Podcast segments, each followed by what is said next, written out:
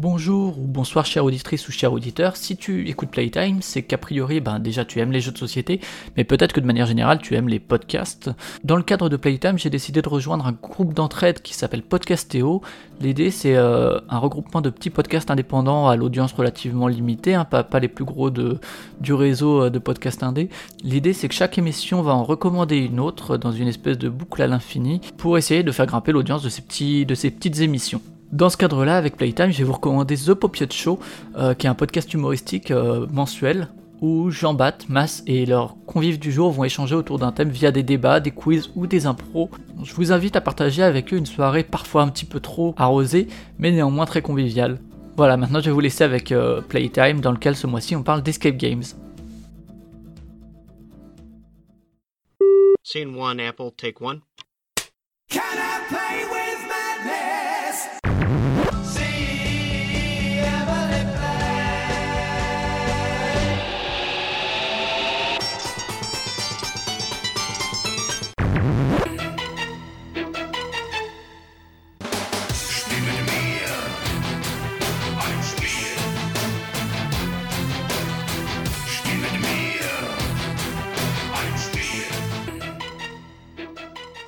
Bonjour, bonsoir à toutes et tous, vous écoutez un nouvel épisode de Playtime, votre émission consacrée au monde ludique.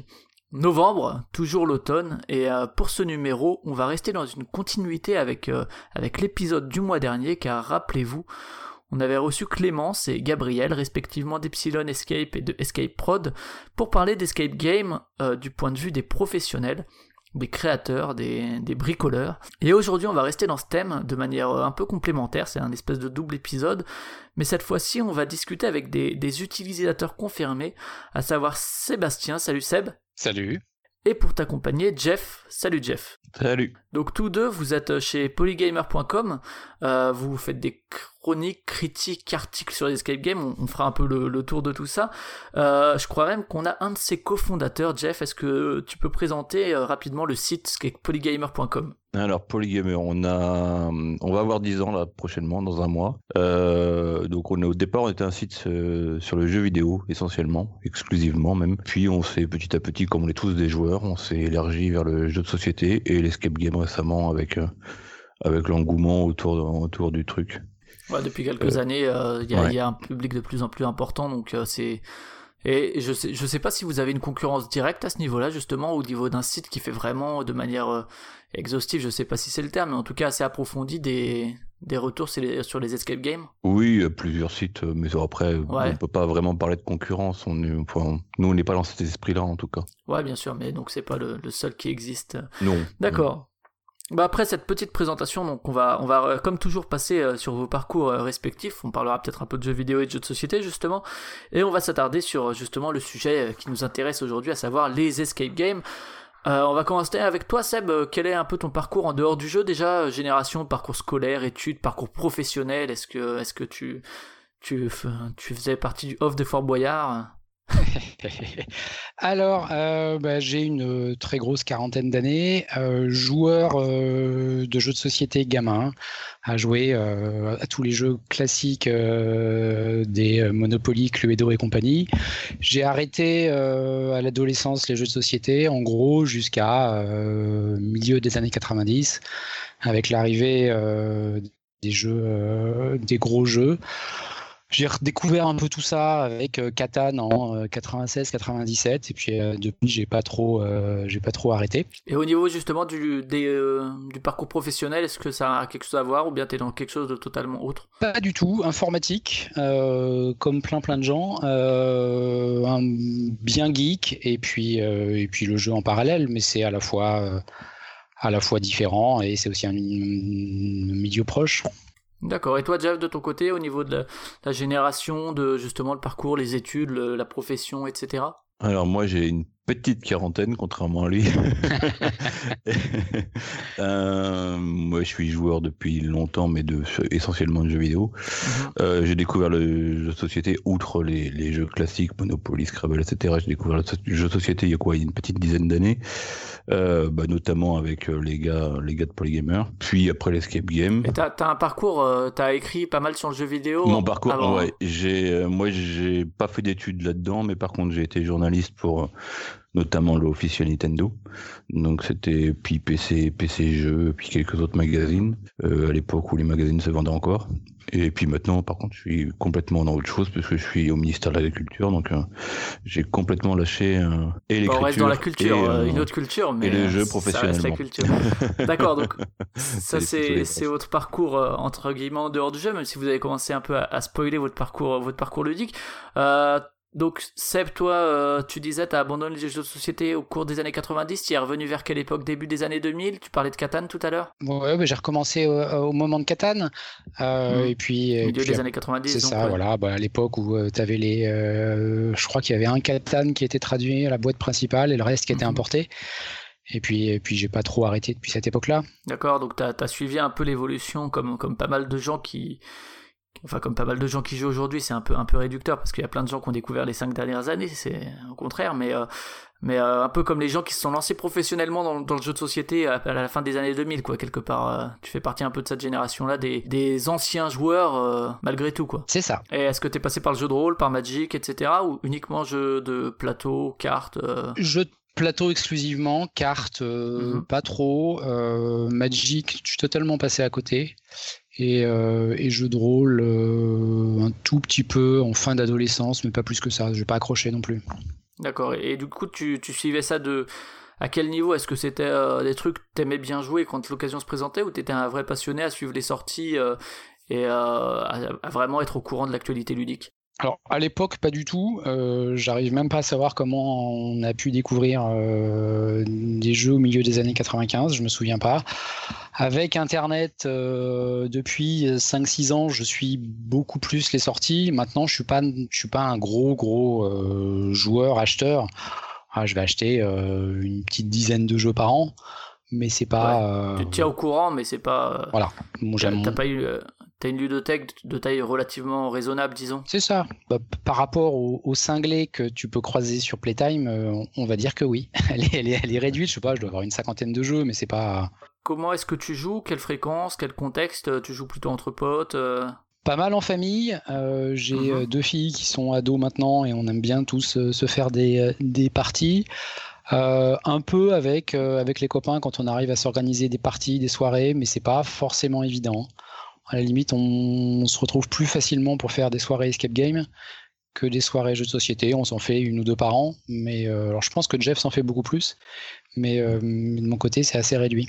Alors justement, Jeff, toi, euh, tu disais c'est une découverte un peu plus tardive que que Seb. Oh c'est avec c'est quel jeu qui t'ont marqué euh, Moi, c'est plus Small World qui, m'a fait dedans. dedans. C'est de fin de fin fin 2000, quoi. C'est là où j'ai vraiment découvert, euh, notamment. C'est deux, c'est deux. Ce que vous désignez là, c'est deux moments clés du jeu de société. C'est amusant parce que Catan, c'est l'évolution vers le jeu de société tel qu'on peut le connaître aujourd'hui, vraiment un marqueur. Et euh, ce que tu dis, Small World, euh, un peu après les Aventuriers du Rail, Seven Wonders, etc. C'est vraiment l'explosion au niveau francophone. Quoi. Oui, c'est exactement ça. Et bah nous, on a on a quelqu'un, enfin Nashkar sur Polygamer qui est un gros gros joueur lui par contre euh, de jeux de société notamment et c'est à chaque fois qu'on faisait les soirées chez lui euh, c'est euh, c'est avec lui c'est avec lui que j'ai découvert le truc un peu avec Thomas aussi que, qui est aussi sur Polygamer donc ça a commencé comme ça par des soirées au, au début, on faisait des soirées, des soirées polygamers où on se regroupait entre parisiens et provinciaux, puisque Nashkar est en province. Et au départ, on jouait beaucoup aux jeux vidéo. Et puis petit à petit, on a commencé à introduire le jeu de société dans les soirées. Et maintenant, je crois qu'on joue beaucoup plus aux jeux de société qu'aux jeux vidéo. Oui, justement, toi, comment est-ce que ta pratique a évolué justement à partir de cette découverte, disons à la fin des années 2000, début des années 2010 Aujourd'hui, t'en es où par rapport aux jeux de société? Bah Maintenant, je suis un beaucoup plus gros joueur. J'achète beaucoup. Je pledge beaucoup aussi sur Kickstarter. T'es un, un, Kickstarter, t'as quoi comme pledge? Est-ce que t'as reçu le 7 continent toi aussi? Non, je l'ai pas pris parce que je suis pas trop coop en fait. D'accord, mais tu peux jouer seul. ouais, mais je joue. Mais je suis pas trop jeu solo non plus. Hein. Je joue essentiellement avec avec ma femme euh, et après avec les potes quand on quand on arrive à se à se capter. Euh, mais non, c'est pas septième. Non, là j'ai Dwarves in Trouble qui est en attente depuis euh, mhm. X temps et puis j'ai plaidé aussi Fortress and Clan ou, ou Rise to Mobility. Euh, Mais après. au niveau fréquence et contexte, justement, tu disais tu joues plus. Aujourd'hui, ça, ça, ça s'élève à quoi comme, euh, euh, bah, fréquence, disons? À deux avec ma femme, on joue quasiment tous les week-ends. Mhm. Il y a certains jeux comme Season, par exemple, qui est un peu mon chouchou. On a dû faire une centaine de parties facilement. Ouais, c'est un jeu qui s'y prête aussi en plus, ouais, avec tous les combos possibles. Donc ouais, on joue, on joue quasiment tous les week-ends ou un week-end sur deux, on va dire. Et puis après on arrive à se voir une fois par mois euh, avec les potes. Et justement, toi aussi, le, jeu de rôle Magic, t'es passé au travers. Euh, Magic, c'était un peu, un peu plus tôt, peut-être? Euh, Le jeu de rôle, j'ai pas mal joué quand j'étais quand j'étais mhm. ado, notamment à Cyberpunk. À l'époque, c'était tout en anglais et tout, mhm. c'était un peu galère. Magic, j'ai à peine, à peine joué vraiment Et euh, d'accord, ok, donc euh, quand même pas mal de pas mal de choses. Si euh, l'un et l'autre, on va peut-être commencer par ça. Si tu avais quelques jeux comme ça de, de société qui vraiment t'ont marqué ou que que tu ressors à n'importe quelle occasion ou que tu voudrais si tu en avais un à garder Difficile à dire. celui qui m'a le plus marqué, c'est Catan, parce que j'ai fait des centaines de parties. Maintenant, je le ressors plus du tout et j'ai plus trop l'occasion d'y jouer. Hum, après, euh, tu peux tous les jeux de, de cette. Euh, enfin, j'aime bien le familial plus. J'aime bien des jeux où t'as pas, euh, tu, tu, fais pas des parties de deux heures, mais j'ai pas, j'ai pas de jeux hormis hormis Catan qui que je citerai. D'accord. Et toi, Jeff, si tu en avais quelques-uns comme ça? Bah moi, j'en ai beaucoup joué aux Aventuriers du Rail comme beaucoup de monde. Version Europe, Amérique, euh, euh, les deux euh, Plutôt Amérique. Amérique. plutôt Amérique. On a joué aussi à Europe, bien entendu, mais c'était vraiment Amérique qu'on ressortait, la version, version base classique. Euh, bah, Small World, bien entendu, parce que c'est quand même avec lui que je suis tombé dedans. Seasons, que tu as cité tout à l'heure. Seasons, forcément, c'est mon, mon, chouchou. Et puis après, depuis, c'est difficile à dire, parce que depuis, je suis un peu devenu boulimique. On a tendance à, si tu en avais à retenir comme ça dans, dans les, la dernière, les deux dernières années bah, Dans les derniers, bah, j'ai bien aimé là dernièrement euh, euh, Minuit meurtre en mer, meurtre en mer mhm, pardon. Que vous avez critiqué sur euh, Polygamer. ouais, qui était plutôt pas mal. Là, la réédition d'Agricola de, de Funforge est plutôt bien aussi, je trouve. Que elle est à mi-chemin entre, entre la version familiale et version expert de, de l'époque. Ça fait effectivement déjà mm. quelques, quelques références. Et euh, est-ce que vous êtes du genre à aller sur des, des événements ludiques, que ce soit Essen, que ce soit Cannes, que ce soit des choses plus locales? Jeff, toi, es, tu t'y rends ou? Non, on voulait y aller. Ça fait 2-3 deux, deux, trois ans qu'on essaye de s'organiser ça, mais c'est un peu compliqué entre nos vies familiale, professionnelle. Comme on n'est pas un site professionnel, c'est ouais, c'est compliqué. On espère encore y aller l'année prochaine. Euh, SN, je parle.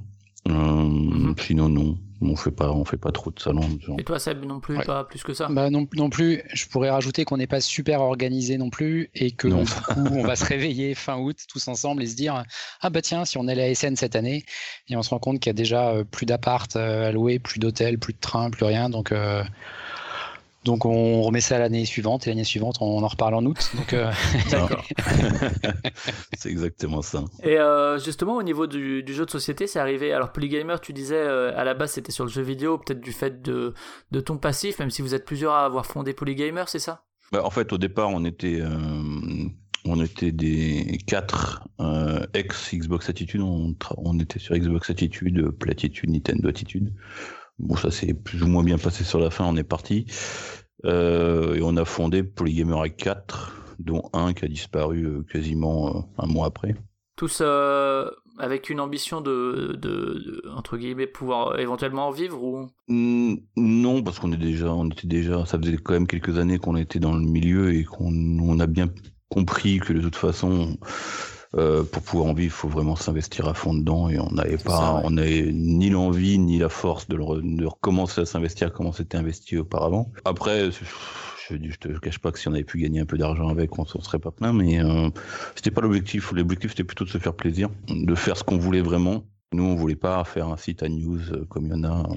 Oui, il y en a pas mal. Il y en a plein partout. Il y en a assez. Maintenant, il y a tous les réseaux sociaux, etc. Ce qui fait que les news, on les, les utilisateurs les savent C'est pour ça qu'on a, on a un côté un peu blog où on fait que des critiques et euh, d'ailleurs le site se présente un peu comme un blog mhm. aussi euh, esthétiquement parlant. L'idée voilà, c'est de se faire plaisir. On n'a pas non plus de ligne éditoriale vraiment vraiment marquée. On n'a pas de de maquette non plus. On fait vraiment un peu ce qu'on veut quand on veut dans un joyeux bordel. D'accord. Euh, et donc on peut y trouver donc des critiques, tu disais principalement? Bah, aujourd'hui, du fait effectivement de notre implication chacun, c'est essentiellement des critiques. Avant, on avait un peu plus d'articles. Maintenant, aujourd'hui, on a un peu plus de mal à se motiver, à se motiver avec les années, mais euh, on arrive encore à faire pas mal de critiques, que ce soit escape game, euh, jeux vidéo, jeux de société, parfois même films. Et les jeux de société sont arrivés à quelle époque? Fin des années 2000 justement, quand euh, toi t'as commencé à, euh, à t'y intéresser, ouais. Ouais, ouais, c'est à peu près, à peu près, même peut-être un peu avant, parce qu'il y avait Nashkar qui nous a rejoint, qui est pas un, un, un cofondateur, mais qui nous arrive, qui était déjà un lecteur d'Xbox. On salue, hein, qui aurait, qui aurait participé avec plaisir, mais c'est vrai que à distance comme ça déjà à 3 c'est déjà, ça peut déjà être le bordel. C'est vrai que dès qu'on est plus à distance, c'est un peu délicat, mais on le salue malgré tout. Ouais, il est arrivé. Il était déjà lecteur à l'époque d'Xbox Attitude, et puis il, est, il a toujours été lecteur euh, quand on est passé Polygamer. Et comme on jouait souvent ensemble sur Xbox, etc., il, est, voilà, il nous a rejoint. Et et il a apporté cette petite touche jeu de société euh, au site. D'accord, donc ça c'est le, jeu de société et Polygamer, un peu l'évolution. Euh, Seb, mm. avant de partir sur les escape games, peut-être un petit mot rapidement sur une autre pratique que tu as courante, le géocaching, qui peut se, qui a un côté ludique aussi. Hein. Je sais pas si Jeff toi aussi tu le pratiques. Non non, il a essayé de m'initier mais. J'ai, ouais, j'ai, j'ai essayé une fois ou deux mais ils n'ont pas accroché. Ils n'ont pas accroché. Bah le géocaching, euh, je l'ai te présenter rapidement ce que c'est. C'est euh, caché géographiquement. c'est en gros euh, s'amuser à trouver avec un GPS des boîtes cachées un peu partout. Donc ça, c'est la version très simple. Il y a des boîtes, il y a 3 millions de boîtes dans le monde. Qui sont placées par des humains, pour le coup, par exemple. Qui sont placées par des joueurs. on les localise avec un GPS, on les trouve, on ouvre que c'est forcément un GPS ou il y, a des versions avec des cartes vieillies au café non, le, géocaching est forcément avec GPS. Après, ça peut être euh, un, téléphone euh, qui fait GPS ou un GPS de rando ou n'importe quoi. Historiquement, c'était des GPS de rando, mais c'est devenu, euh, ça s'est ouvert à beaucoup de, personnes grâce aux, téléphones, aux iPhones et aux Android qui ont des GPS. Euh, une fois qu'on a trouvé la boîte, euh, on l'ouvre, on signe un logbook. Il y a forcément un logbook dedans, donc un petit papier que l'on signe, que l'on date, et on referme et on recache au même endroit pour le joueur suivant. Est-ce que euh, il y a, des objets dedans, fait... des trucs dedans ou pas? Je sais. Peut y avoir. Alors ça va dépendre des boîtes, ça va dépendre des tailles. En ville, c'est généralement des toutes petites boîtes, donc il n'y a pas de quoi cacher des choses. Euh, dès que tu as de la place, tu peux faire des grosses boîtes de la taille d'un Tupperware, d'une boîte à chaussures. Et là, il peut y avoir des objets que tu déposes, il peut y avoir des objets qui voyagent dans le monde entier. Ouais, c'est ça. ça il y a plein de un peu les, bibliothèques, euh, les bibliothèques collectives où il y a des gens qui peuvent prendre des livres et d'autres qui les posent, etc. Où tu peux ça. faire des espèces d'échanges comme ça. C'est ça. Et il y a plusieurs niveaux de jeu au géocaching. Tu as le, plus simple qui est euh, tu connais les coordonnées, donc la seule difficulté est de fouiller, de trouver la boîte. Et, pour euh, les joueurs un peu plus, un, peu plus passionnés d'énigmes, tu as des, des caches qui, dont les coordonnées ne sont pas connues et tu dois résoudre des énigmes de plein de types différents. Tu as tout ce que tu peux imaginer. Et pour accéder aux coordonnées et aller chercher la boîte. Ça finit toujours par une, boîte. de version euh, de version euh, grand, enfin grand public. Euh, ça rappelle un peu l'histoire de la chouette d'or là, qui, qui date d'il y a quelques années maintenant. C'est ça. sauf que le joueur de géocaching passe un peu pour un taré parce que il va fouiller, il va chercher, sauf qu'il n'y a rien à gagner d'autre qu'une que rien. En fait, une boîte que tu ouvres et que tu refermes. C'est le plaisir de jeu, quoi. C'est les voyages et pas la destination. Et, euh, et assez étonnamment, j'ai découvert le géocaching après les escape games. En fait, ça fait que un an que je, je fais du géocaching. Ça date des années 2000. Euh, moi, je l'ai découvert assez récemment et c'est, euh, je, le, je, le, pratique. Euh, j'ai commencé à le pratiquer parce que j'avais, j'avais envie de jouer. J'avais pas assez de temps pour faire des escape games. J'aurais bien voulu en faire tout le temps, mais pas le temps. Et le géocaching me permet de, retrouver le plaisir de la fouille du jeu sans, sans les contraintes d'organisation de l'escape game. Ouais, et puis même d'un point de vue financier, alors même si, euh, si tu vas aller à l'autre bout du monde en chercher une, ça, ça a un coût, ça, peut être relativement plus économique aussi, j'imagine. Donc, euh, donc ça depuis un an. Donc, euh, et donc le plaisir de, de cacher. Est-ce que toi tu mets de trouver? Est-ce que toi tu mets des, des, petits trucs quand tu peux ou dans les boîtes? Un petit peu, mais euh, non, pas plus que ça. Bon, c'est pas des trucs de valeur en général, c'est des petits clins d'œil ou ce genre de choses. Hein, pas... Non, non, j'en pose pas. Par contre, tu, quand tu te mets à trouver, à chercher des, des, des caches, il y a forcément un moment où tu as envie d'en poser toi-même. Euh, et, inévitablement, là, t'en poses et t'as un grand plaisir. ça, ça se passe comment? T'as as une espèce de, euh, de registre général des caches? C'est ça. Euh, assez rapidement après la pose de la, de la première cache, je vais pas refaire l'historique du geocaching parce qu'il est un peu long, mais mm t'as une société qui s'est qui s'est montée courant 2000 et qui a structuré un petit peu tout le jeu. Et en gros, tout joueur peut lui-même devenir poseur et cacher, cacher des boîtes. D'accord. Il est, tu, tu, tu crées une, une, page, tu le références sur le site, tu indiques euh, les coordonnées, un descriptif, et elle devient publique et accessible aux autres. Un peu comme les, les Pokéstop euh, l'an dernier avec euh, Pokémon Go. Vous avez pas eu des soucis avec ça? Non, justement. de... Non, au contraire, on était beaucoup plus. Il passait pour un joueur de Pokémon. C'est ça. Il paraissait un peu moins taré. C'est ça. Bah non, c'était pareil, il avait son téléphone à la main, il regardait son téléphone comme un joueur de Pokémon. D'accord, bon bah voilà pour le on t'avait sous la main, c'était l'occasion de faire un, petit point là-dessus qui est effectivement aussi un peu différent du, jeu de plateau tel qu'on en parle d'habitude dans Playtime, donc c'était l'occasion. Et on va bifurquer du coup vers le sujet qui nous intéresse aujourd'hui, les escape games. Alors il y a euh, les escape games, les escape rooms. Hein. Je vous invite à, écouter l'épisode du mois dernier où on m'a on m'a appris qu'on disait plutôt escape game en France. Donc euh, on va utiliser ce mot-là. Euh, déjà, Seb, tu, tu découvres le loisir où et quand, à quel moment? Alors, je découvre ça fin 2014. à l'automne 2014, j'ai un copain qui a un blog qui fait un article sur une, une salle créée par une copine à lui. Euh, je lis cet article, euh, donc ça fait déjà un petit peu moins d'un an que les premiers escape games sont arrivés à Paris. J'imagine qu'il y a eu une, histoire et une chronologie dans ton, dans ton podcast ouais, du mois dernier. Un petit peu, on a parlé un peu de l'arrivée et puis de, de la progression.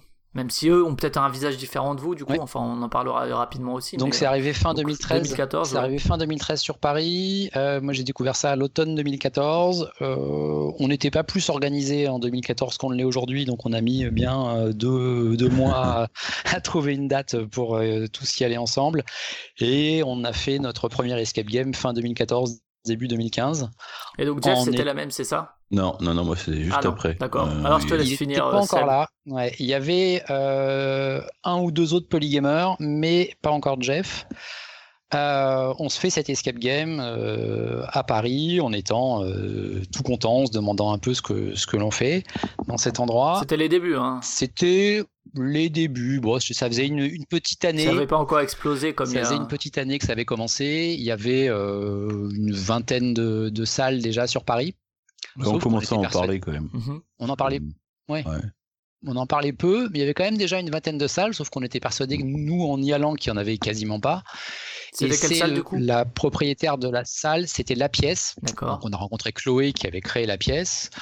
On fait son escape game, on tombe euh, fou amoureux d'escape game en 60 minutes. On en ressort tout excité et là on découvre en discutant avec elle qu'il y en a déjà 20 sur Paris.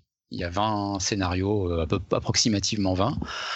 Euh, à l'époque, il y avait très peu de concurrence entre les, enseignes. Il y en a un peu plus aujourd'hui, mais ça reste, ça reste une concurrence gentille.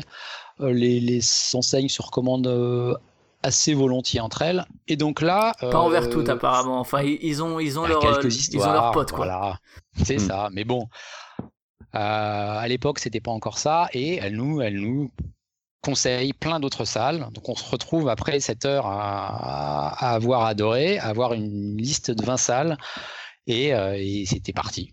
Et vous n'avez pas mis 20 ans pour les faire malgré l'organisation Non. Non. on, est, on est monté doucement en, puissance. La première année, on n'en a pas euh, fait tant que ça, mais, euh, mais c'était, on était bien contaminés quand même. on n'est pas organisé, mais on est un peu accro quand même. ça faisait un truc de plus auquel on était accro. Et justement, toi, tu écrivais déjà sur Polygamer à l'époque Pas du tout. je connaissais un ou deux Polygamers, mais je ne euh, n'écrivais pas du tout. Euh, j'avais mon blog perso et petit à petit sur l'année 2015, j'ai eu envie de contacter toutes les salles pour créer un, un, grand tableau et un grand article sur les taux de réussite des salles. Le, taux de réussite, ça va être le pourcentage de joueurs qui sortent. Mhm. Euh, c'est une donnée que les game masters te donnent quand tu es face à eux, mais c'est une donnée qui est assez peu présente sur les sites et les salles communiquent assez peu dessus. Donc je m'étais dit à l'époque, je vais contacter toutes les salles et je vais leur, enfin toutes les enseignes et je vais leur demander salle par salle quels sont leurs taux de réussite. Et là, l'idée, c'était de faire un article assez général sur le, sur le loisir, c'est ça? Ça. Euh, et j'avais, j'hésitais à les contacter euh, sur mon blog perso, et je me suis dit que ça pouvait être sympa de faire ça sur quelque chose d'un peu plus gros, donc Polygamer. Mmh. Et c'est là que j'en ai parlé à mes, à mes copains de Polygamer, que j'ai rencontré euh, Jeff. On a, fait, on a fait une salle ensemble. Je pense que l'article était déjà paru. J'avais déjà contacter tout le monde. Je sais plus exactement. Ouais, du coup, on va peut-être passer sur Jeff. Pour lui, sa première expérience c'est peut-être la même que celle dont tu allais parler à l'instant.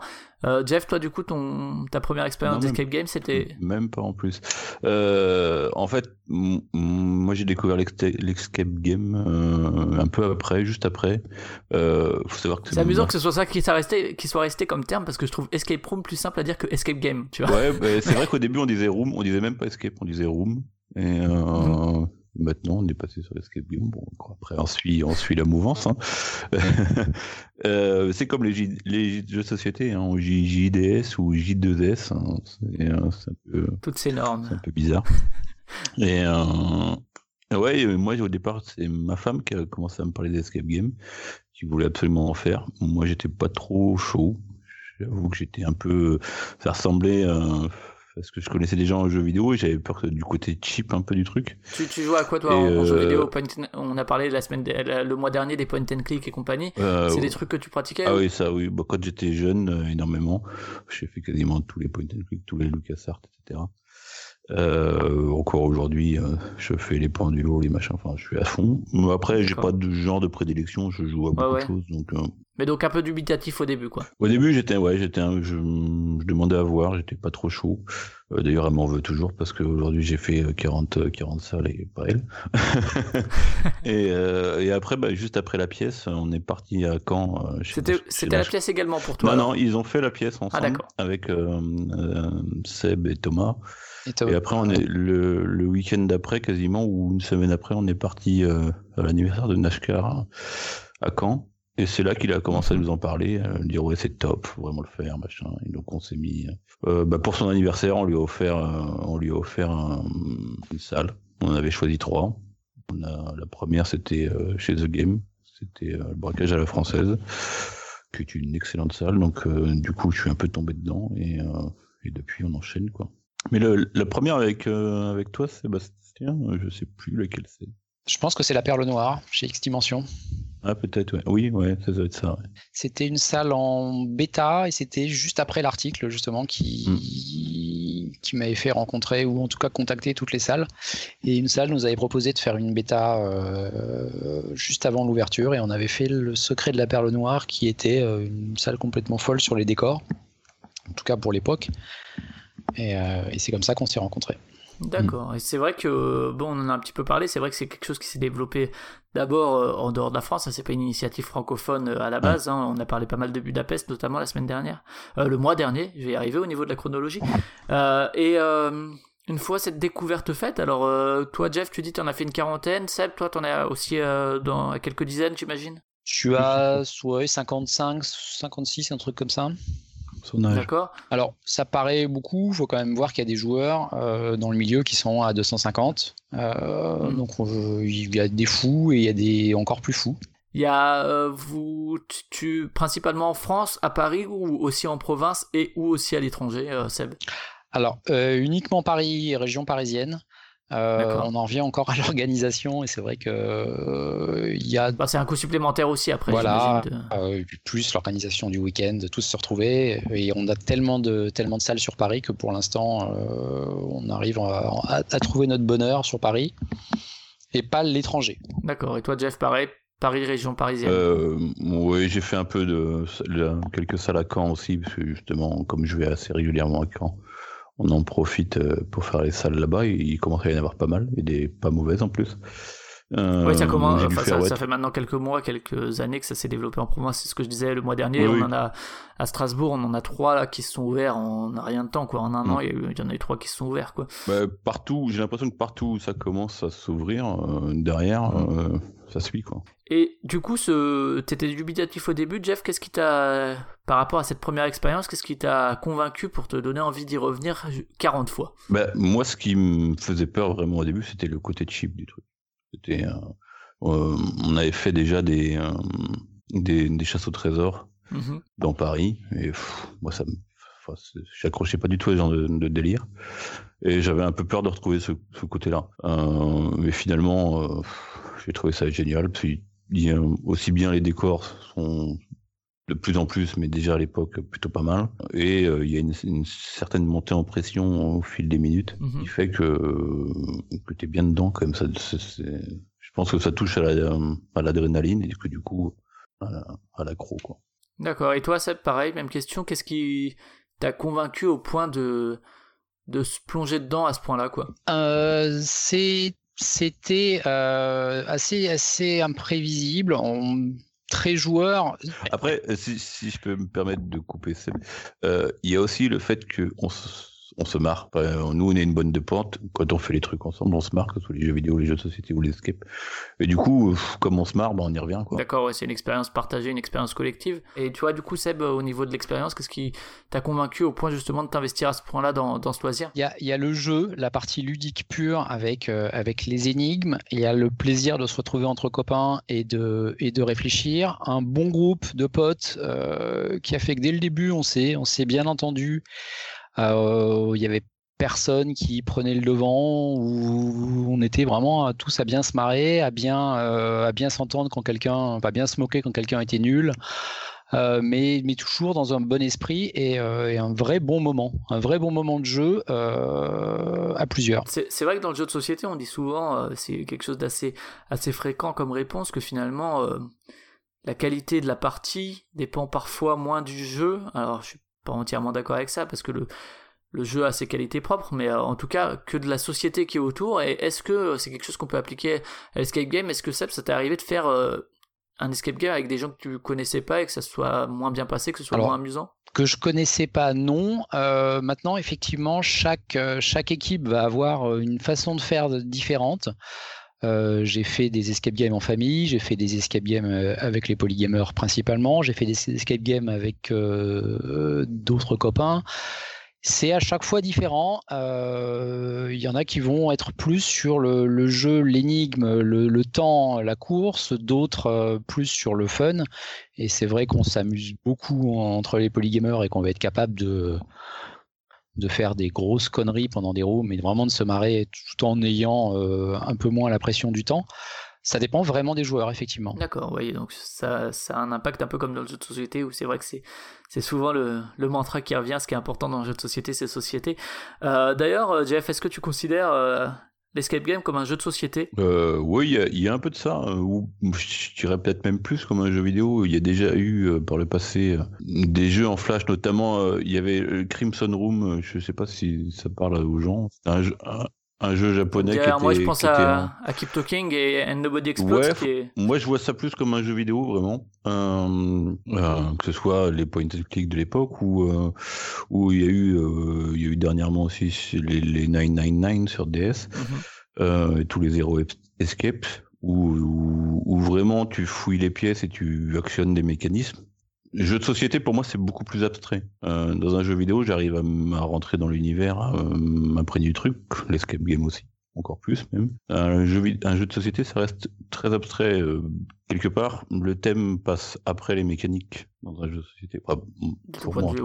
Et toi, Seb, est-ce que tu ferais le lien avec le jeu de société? Je sais que Gabriel le, mois dernier disait qui a baigné pas mal dans les deux milieux pour le coup que pour lui euh, le jeu de société il y avait les règles qui a pas forcément fixé comme ça dans l'escape game. Il y a il y a un parallèle, il y a des choses proches, l'impact des joueurs va être va être aussi important dans les deux, euh, mais c'est effectivement le croisement, c'est le, le, le, le, entre le jeu de société et le jeu vidéo. Le jeu vidéo par son immersion, par ses thématiques, par ces, par ces énigmes et le jeu de société par les joueurs qui vont se retrouver ensemble. Il y a quelque chose de d'assez unique, disons, dans, dans, les escape games. Bon, j'en ai pas fait autant loin de là, j'en ai même fait une seule, même celle à Strasbourg, je les ai pas encore faites, c'est vous dire. Mais il y a un côté très euh, physique qui fait que l'immersion passe par le corps entier, là où dans le jeu vidéo, il y a ça parce qu'on fait bouger son avatar, mais c'est pas nous qui bougeons directement, même si la réalité virtuelle mm. fait bouger les choses. Dans le jeu de société, c'est encore moins le peut-être euh, au niveau de l'implication du, joueur émotionnellement et physiquement. Est-ce que euh, Jeff, c'est quelque chose que tu as retrouvé ailleurs, cette implication physique du corps entier et même de l'esprit euh, en parallèle? Mmh, Non, après il y aurait des mesures complètement différentes. Il y a le, le paintball aussi qui est très physique.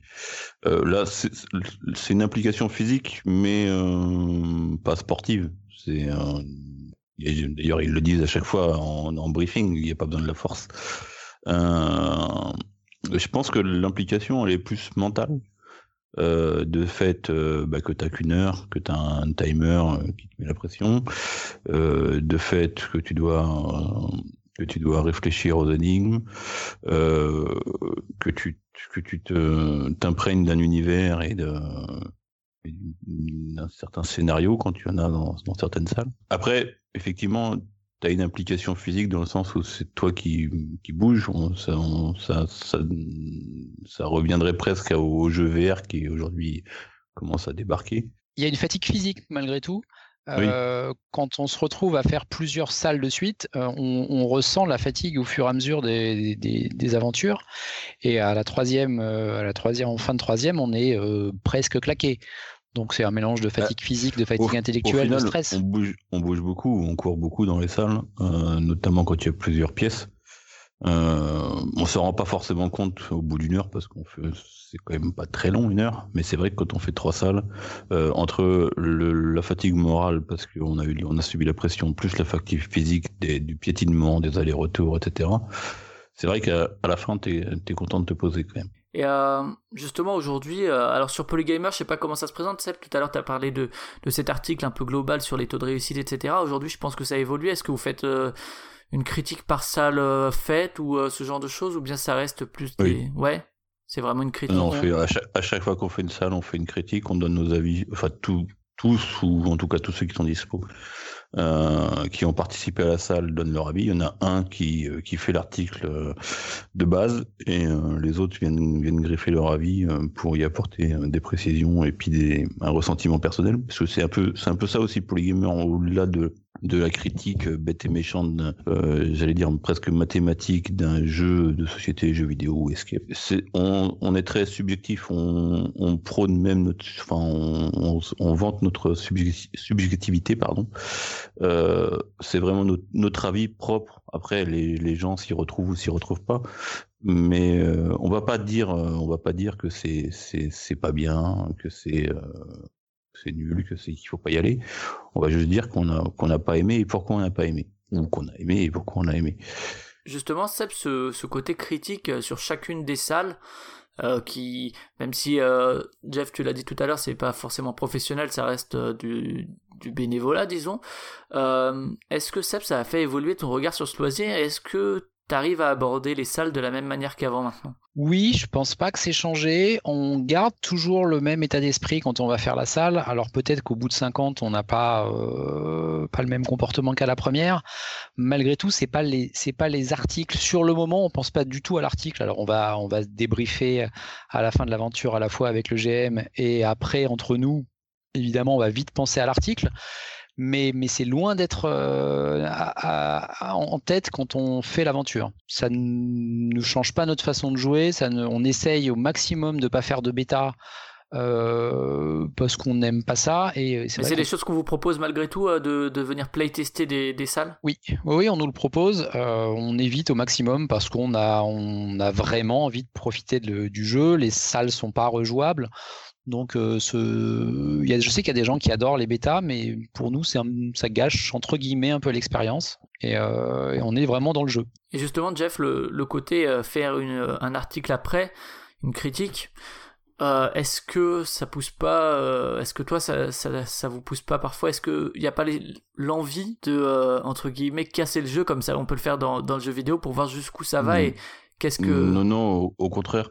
ça fait moi ça enfin le gamer va avoir 10 ans mais ça doit faire presque 20 ans que maintenant que j'écris des jeux vidéo et, euh, et, maintenant Escape Game et, JDS. Mais euh, comme disait Seb, je pense pas vraiment à l'article. Je sais qu'on va faire un article, mais je pense pas vraiment à l'article. Moi, j'y vais. T'es pas allé aller chercher la petite bête, je veux dire. J'y vais pour m'amuser, en fait. Euh, on a déjà eu cette conversation avec certains GM qui nous parlaient de de, de sites qui étaient presque blasés. Alors peut-être on n'a pas fait 250 non plus. Peut-être que quand on aura fait 250, on sera blasé. Mais moi j'ai toujours dit le jour où ça m'amuse plus, j'arrête on s'en fout, on n'est pas là pour gagner de l'argent avec Polygamer, donc on fait juste ça pour s'éclater.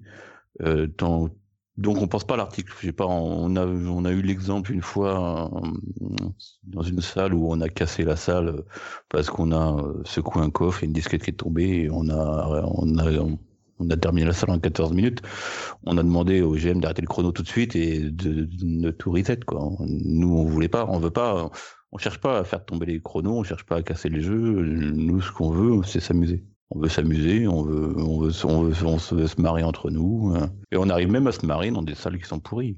Parce que après, du coup, euh, la, difficulté, c'est que comme entre guillemets, on peut représenter une forme de de critique, même si tu parles de subjectivité, Jeff, de, en tout cas de compte rendu de salle, c'est euh, de vouloir euh, si une salle est on, arrive à faire la, on arrive à faire la part des choses mm. c'est-à-dire que euh, on va se marrer enfin je, je vais pas les citer parce que mais on a fait des salles qui étaient vraiment naze enfin vraiment et qui étaient ratées en tout point que ce soit la salle en elle-même les énigmes le, le GM on arrive à se marrer entre nous parce que on, on fait toujours les cons on, on va prendre les trucs un peu moins au sérieux et et par contre, au moment où on passe de l'autre côté du rideau, au moment où on devient, euh, on, devient euh, critique, vous écrivez, ouais. On fait la part des choses. C'est-à-dire que oui, on s'est marré à faire ça, ça, ça, mais on s'est marré parce qu'on faisait les cons. On s'est pas marré parce que le jeu est bien.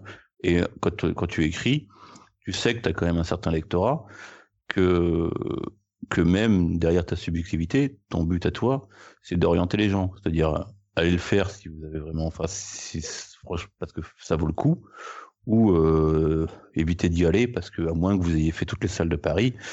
Euh, mais si, si vous voulez faire un, escape game ou découvrir l'escape game, n'allez pas faire celui-là. Mais ça, ce sentiment, il n'y a pas besoin de, de entre guillemets être exhaustif sur la salle, de regarder d'autres joueurs le faire, etc. Vous, non, vous partez vraiment de votre expérience à vous, sans essayer de la biaiser l'expérience comme euh, comme euh, pourrait le faire par exemple, je sais pas, un, un, mec qui va aller donner des notes à des restos euh, pour euh, tel ou tel organisme et qui va. Non, bah, il y, a, y, a, y a certaines salles qui sont. Il y en a une en particulier qui est un peu bâchée par tout le monde. Nous, on l'a adoré.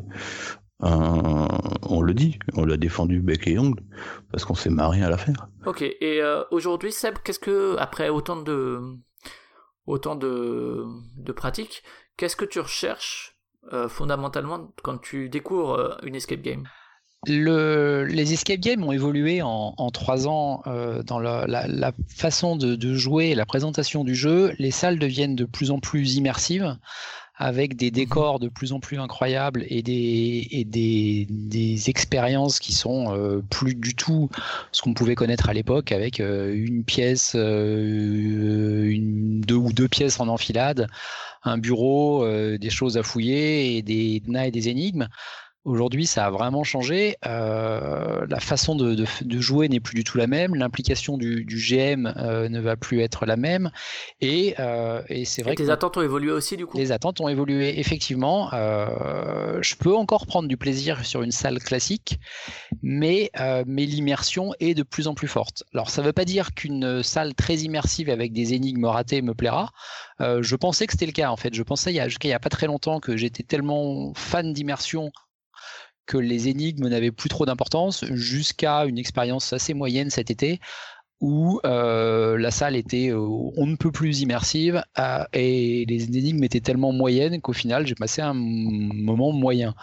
Mais, mais, mais l'immersion est vraiment importante et quand tu as des énigmes, ça, ça fait quelque chose d'assez fou. Et Jeff, même question un peu reformulée, qu'est-ce qui pour toi va faire la différence entre une, mauvaise, entre une bonne et une mauvaise escape game ou une bonne et une mauvaise expérience?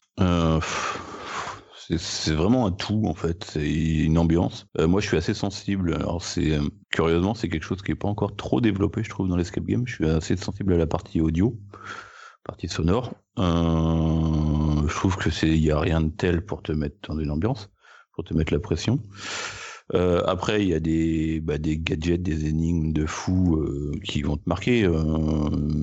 La Local Academy fait très bien ça, euh, notamment la dernière salle où euh, bah, t'es quand même, enfin, t'es quand même scotché par rapport au mécanisme, par rapport à ce que tu as connu au début où c'était juste des cadenas, des codes et des machins. Aujourd'hui, ils arrivent à mettre des IA, des IA dans les mécanismes, donc c'est quand même assez fou. Euh, je suis pas trop la cohérence scénaristique, etc. Bon, je m'en fous un peu. Euh, mais euh, j'aime bien avoir. Il y a des joueurs qui sont très très très à cheval là-dessus. Euh, moi, c'est pas trop notre cas. Ouais. Moi, j'ai besoin de, de, de, ressentir une certaine pression, euh, une certaine adrénaline. Et, euh, et, si en plus il y a un décor de ouf et, et des énigmes de malade, bah, je suis preneur. Mais j'ai pas, j'ai pas de critères, de critères. quand on écrit sur sur les escape games, est-ce que comme ça pouvait être le cas justement dans, dans l'écriture sur les jeux vidéo à une époque, euh, le graphisme, euh, les mécaniques, le système, euh, le, Lost, et puis finalement ça fait un résultat sur 152.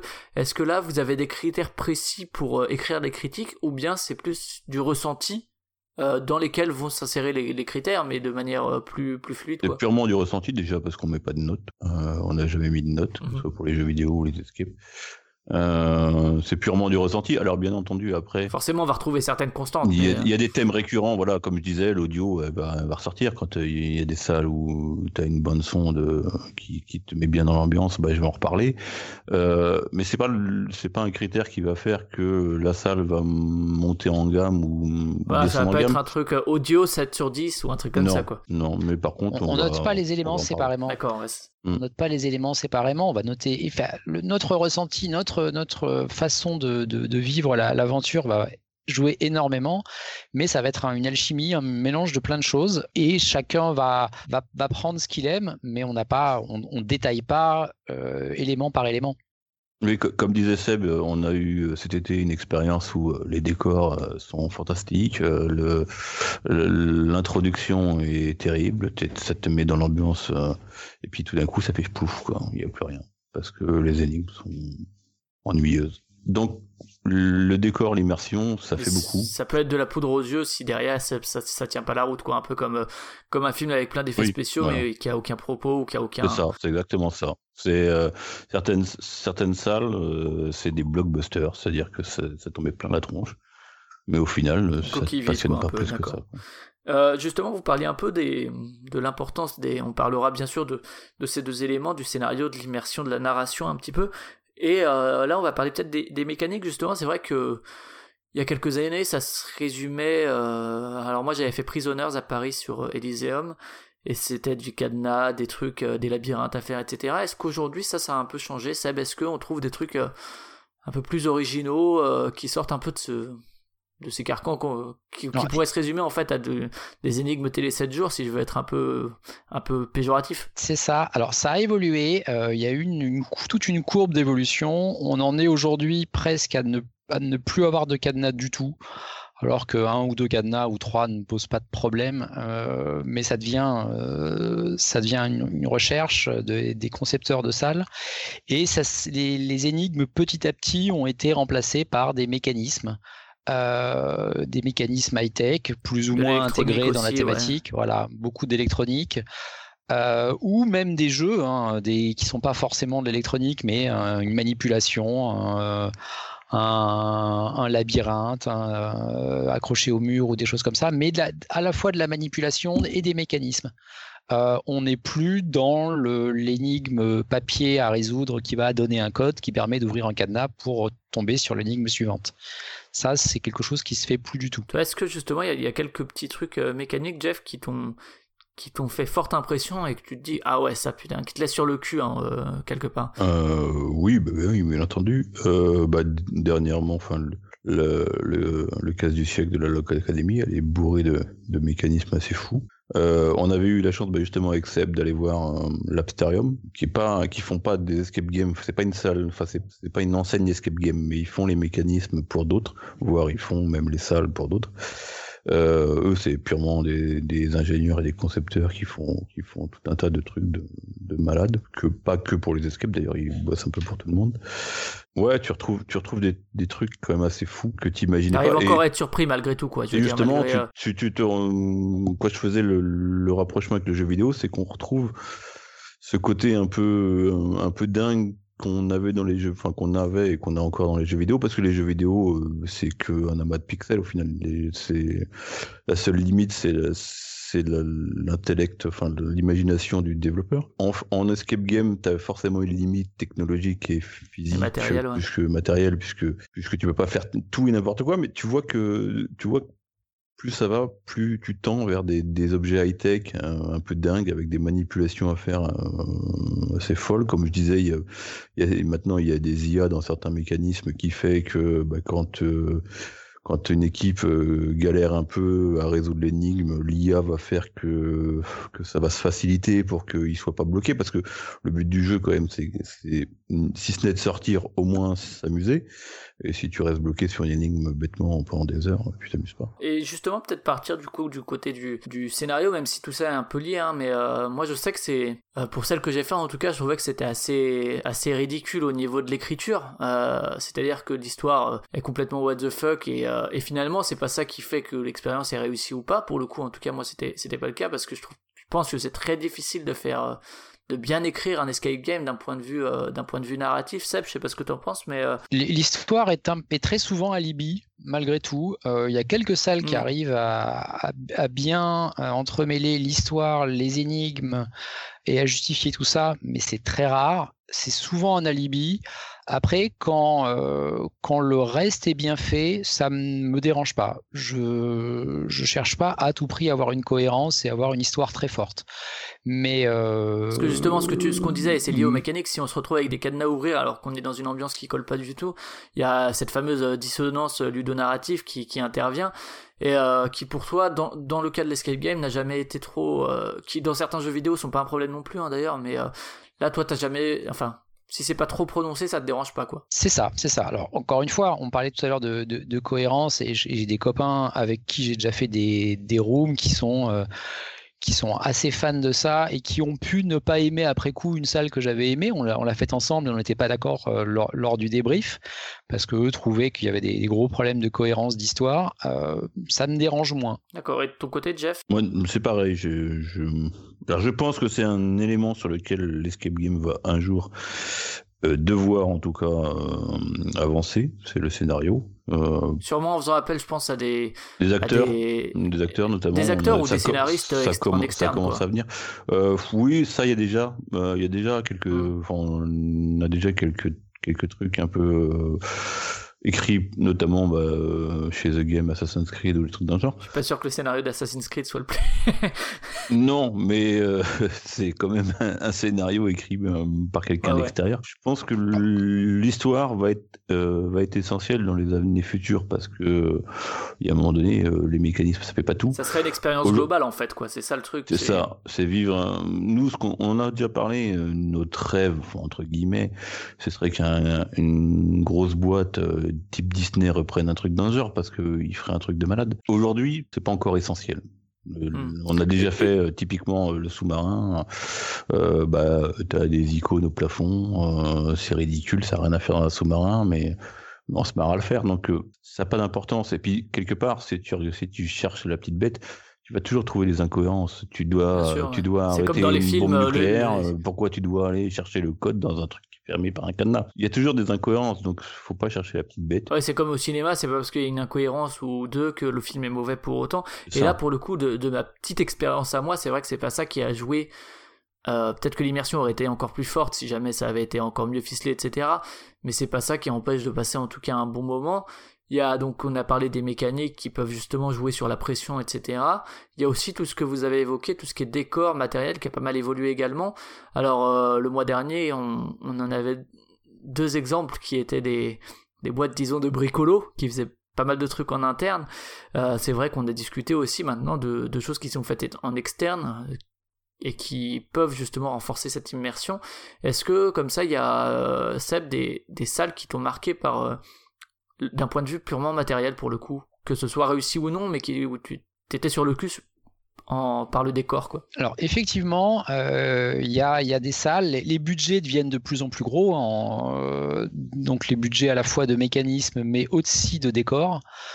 Euh, The Game a, a fait a créé plusieurs salles où les décors sont assez fous. Il y en a Avec appel à du personnel extérieur, de décorateurs, etc. Alors pour The Game, je ne pense pas. Enfin, euh, ils ont récupéré un, morceau de métro qu'ils ont euh, coupé, démonté, remonté dans leur sous-sol. Donc c'est extérieur sur euh, l'élément qu'ils ont récupéré. après, ils l'ont remonté en interne. je ne sais pas s'ils ont fait appel à des équipes extérieures ou pas. Euh, certaines salles font appel à des vrais décorateurs de cinéma. Kairos l'a fait pour euh, une, salle de pirates où les décors sont assez incroyables. Il y a une enseigne qui est en train de se, créer là euh, qui s'appelle Majestic qui fait appel à des décorateurs de cinéma. ça devient des salles à très gros budget. Du coup, aussi, ça devient aussi des salles à très gros budget pour les joueurs. Mm. je prends l'exemple de, Claustrophobia, des décors de malades des très d'excellentes salles en plus. Mais du coup, le prix euh, grimpe. Faut le rentabiliser un moment, quoi. Hum. Le prix grimpe pour les joueurs. Euh, aujourd'hui, euh, enfin hier, tu avais des, quasiment toutes les salles à 20-25 euros en fonction de ça, ouais. du, nombre de joueurs qui étaient présents dans la team. Aujourd'hui, tu peux monter jusqu'à plus de 30. Hum, ça commence à faire un sacré budget pour une heure. C'est vrai qu'on ne l'a pas évoqué, mais euh, ce, budget, ça n'a jamais été un frein pour toi, Seb, justement, le, côté, euh, euh, alors soit un prix fixe que tu divises par le nombre de joueurs, soit un prix adapté au nombre de joueurs, c'est quand même un investissement, tu, ça n'a jamais été un, blocage? Alors, c'est un investissement, maintenant on a la chance avec Polygamer d'être très souvent invité donc on est voilà, on n'est plus tout à fait dans, dans cette réflexion-là. On le prend en compte, euh, on y pense quand on quand on voit les prix. Il y a des salles que l'on paye encore. Hein. Alors on va dire plus plus généralement, qu'est-ce que tu penses du modèle économique des escape games quoi? Alors, Je pense qu'il va y avoir une, une, une, scission à un moment donné entre des salles premium et des salles euh, plus traditionnelles. Aujourd'hui, elles sont un peu toutes dans le même prix à euh, entre entre 100 100, 100 euros en heure creuse, 130 en heure pleine. Euh, euh, ça va pas pouvoir tenir. Je, pense que des salles qui sont un peu anciennes ou, des petits budgets vont pas pouvoir rester dans ces tarifs-là. Et c'est euh, clairement un budget quand tu fais ça en, famille, que tu vas euh, avec tes, gamins, que tu te retrouves à payer tes 120 euros pour, passer tes 60 minutes. Euh, ça, limite le public et ça, reste des, passionnés. J'ai parlé du, prix et de claustrophobia. Euh, c'est pas non, enfin, je trouve ça cher, mais c'est pas non plus une critique. Il faut savoir que euh, certaines salles ont des, des, investissements qui sont bien plus conséquents. Euh, je comprends le prix. Après, il faut, ça reste un frein. Euh, comme disait Seb, nous on a, on a la chance d'être souvent invités, mais ça reste un frein. Euh, et voilà, tu veux aujourd'hui avoir des décors de, de fou avec euh, avec des mécanismes super high tech, etc. Tu vas forcément payer. J'invite les auditeurs à écouter le mois euh, dernier, donc euh, si vous l'avez pas encore fait ou pour savoir où vous votre, où va votre argent, Clémence et Gabriel ont bien expliqué effectivement les différentes dépenses qu'il pouvait y avoir pour pour la société, quoi que ce soit au niveau du personnel, de l'investissement en amont, etc. Donc c'est vrai qu'il y a pas mal de pas mal de choses. Après c'est sûr qu'il faut pas que ça devienne une, excuse pour monter les prix en trouvant toujours des justificatifs. Même si bon. On n'a pas encore parlé des. Faut, faut, faut, réussir. On n'a pas encore parlé des game masters. Oui, Il y a les, le, le, le, la justification du prix. Le game master, rappelons rapidement, c'est quelqu'un qui va être là pour l'équipe pendant un peu plus d'une heure puisqu'il va lui faire la présentation, l'accompagnement et le débrief. Et, et surtout l'accompagnement pendant la partie. Donc, hormis quelques salles que l'on ne citera pas qui partagent hmm. des game masters sur plusieurs aventures en parallèle toutes les salles que l'on aime dédient un game master, euh, si ce n'est plus, à, la partie. Ça veut dire qu'il y a vraiment quelqu'un qui est en permanence euh, à surveiller derrière des, écrans et des caméras tout ce que, que l'on fait. Et on voit vraiment la différence quand le, le game master nous suit et quand il euh, quand il n'est pas vraiment présent. Euh, et ça fait partie du coup. Euh, c'est pas euh, c'est pas une salle de cinéma où le projectionniste va enclencher le film au début et, et plus rien et plus rien faire. Il y a vraiment quelqu'un. Aujourd'hui en tout cas. Hein. À l'époque c'était un peu différent, mais aujourd'hui on est d'accord. effectivement c'est plus ça. Et pour rester sur le game master, est-ce que qui peut parfois apporter son aide, etc. Est-ce qu'il y a des moments où ça vous a frustré ou où c'était trop ou bien où c'était pas assez. Ça change tout euh, le game master. Euh, clairement, vous faites vous faites deux groupes qui vont faire la même salle, l'expérience peut être totalement différente en fonction des game masters. Si vous avez un, je citerai One Hour par exemple, qui ont pour moi les meilleurs game masters au monde, même si j'ai fait que Paris. Euh, mais euh, ça change tout, ça change tout dans une salle parce que parce que le game master va faire en sorte que vous sortiez ou que vous sortiez pas dans les dernières minutes. C'est-à-dire qu'il va faire en sorte que vous ayez euh, que vous ayez la, que vous ressentiez la pression et que vous passiez un bon moment. Euh, quand vous avez un game master euh, qui vous regarde pas, que ça fait une demi-heure que vous jouez avec un truc qui est cassé et que il sait pas que vous jouez avec un truc qui est cassé parce qu'il est pas derrière son écran, ça vous gâche l'expérience. Quand vous êtes sur un cadenas, que vous avez le bon code et que ça fait dix fois que vous essayez de le faire, mais comme le cadenas déconne, euh, vous n'arrivez pas à l'ouvrir et que le game master n'a rien suivi parce qu'il fait je sais pas quoi, euh, bah ça vous frustre et du coup vous avez une mauvaise une mauvaise image de la salle dernièrement, cet été encore, on a fait une excellente salle où on a fait un, gros temps pour le coup. On est vraiment sorti très en avance et on a un game master qui nous a euh, limite dit où était l'élément qui nous manquait. Donc euh, c'était un peu l'autre extrême quoi du coup. C'est un peu dommage. C'est un peu dommage euh, pour moi le voilà game master il fait beaucoup, enfin il fait ouais presque 50% de la salle quand même. Ça le même avis là-dessus? Pour le game master, historiquement, c'était euh, quelqu'un qui suivait les joueurs euh, de loin et qui pouvait les aider quand ils bloquaient, mais il n'intervenait pas plus que ça. Il était là qu'en support pour que les équipes passent un bon moment qu'elles sortent ou qu'elles ne sortent pas, comme disait Jeff, mais euh, qu'elles se retrouvent pas bloquées 20 minutes sur, euh, sur une énigme parce que ça n'a rien d'agréable. Euh, euh, la tendance, ou en tout cas certaines salles aujourd'hui, euh, Jeff a cité One Hour, et pour moi c'est effectivement les meilleurs, ils vont beaucoup plus loin que ça. Le Game Master n'est pas là que pour euh, t'aider, il est aussi là pour jouer avec ou contre toi, te faire vivre une expérience qui est vraiment différente et ça donne, euh, ça donne euh, quelque chose de fou. Ça donne un escape game qui n'est plus juste une partie où où tu te bats contre les énigmes as vraiment, euh, tu vis vraiment quelque chose avec les, les gens de la salle. Ouais, donc c'est vraiment quelque chose d'assez important. On peut embrayer peut-être sur euh, justement l'offre autour de, de la partie en elle-même, c'est-à-dire du, du, du, temps chronométré passé dans la salle, qu'elle soit réussie ou pas. Est-ce qu'il y a des choses, euh, que ce soit, on a parlé de l'accompagnement du game master, est-ce qu'il y a d'autres choses qui justement peuvent jouer sur le plaisir pris, je sais pas, que ce soit après avoir un bar à disposition, que ce soit euh, proposer des vidéos de la partie ou que sais-je. Seb, est-ce qu'il y, y, a des choses comme ça qui se mettent en place? Alors il y en a, ça va être le cas pour du team building où des entreprises vont euh, faire de la, motivation de, salariés et vont euh, privatiser l'espace avec euh, un bar, avec euh, plein de choses autour du jeu. C'est pas notre vision. On vient quand même là nous avant tout pour s'amuser, pour passer une bonne partie. Euh, l'avant et l'après sont agréables parce qu'on va discuter euh, du jeu en lui-même ou de l'enseigne avec les game masters ou avec les gens de la salle. mais, euh, mais c'est pas, j'attache pas d'importance aux bonbons qu'on va me donner avant ou au coca qu'on va m'offrir après. C'est pas du tout ce que je recherche. Et euh, Jeff, au niveau justement des, des médias qu'on pourrait avoir, je sais pas, à Disney, ça se fait depuis 20 ans. Euh, vous pouvez avoir votre photo si vous payez euh, le même prix que l'entrée du, du parc. Curieusement, les photos sont avant. c'est vrai qu'il y a certaines salles où. Pour éviter les déceptions peut-être après. Il y, a, il y a certaines salles qui incluent des éléments dans la salle. C'est-à-dire que vous allez, vous allez tomber sur une photo de vous et vous comprenez pas pourquoi. Euh, et, ça, ça marche bien. Ça, franchement, ça marche bien. Euh, vous pouvez même avoir un gâteau euh, pour fêter votre anniversaire. D'accord. on, racontera après l'anecdote du gâteau quand même. On aura une petite partie anecdote hein, de toute façon. Rassurez-vous. Mais, après, effectivement, le côté avoir une vidéo, c'est vrai qu'on s'est toujours, moi je me suis toujours dit, on a des réactions parfois, euh, j'aimerais bien la revoir en vidéo, etc. Mais franchement, euh, c'est accessoire. Ça reste accessoire. Ouais.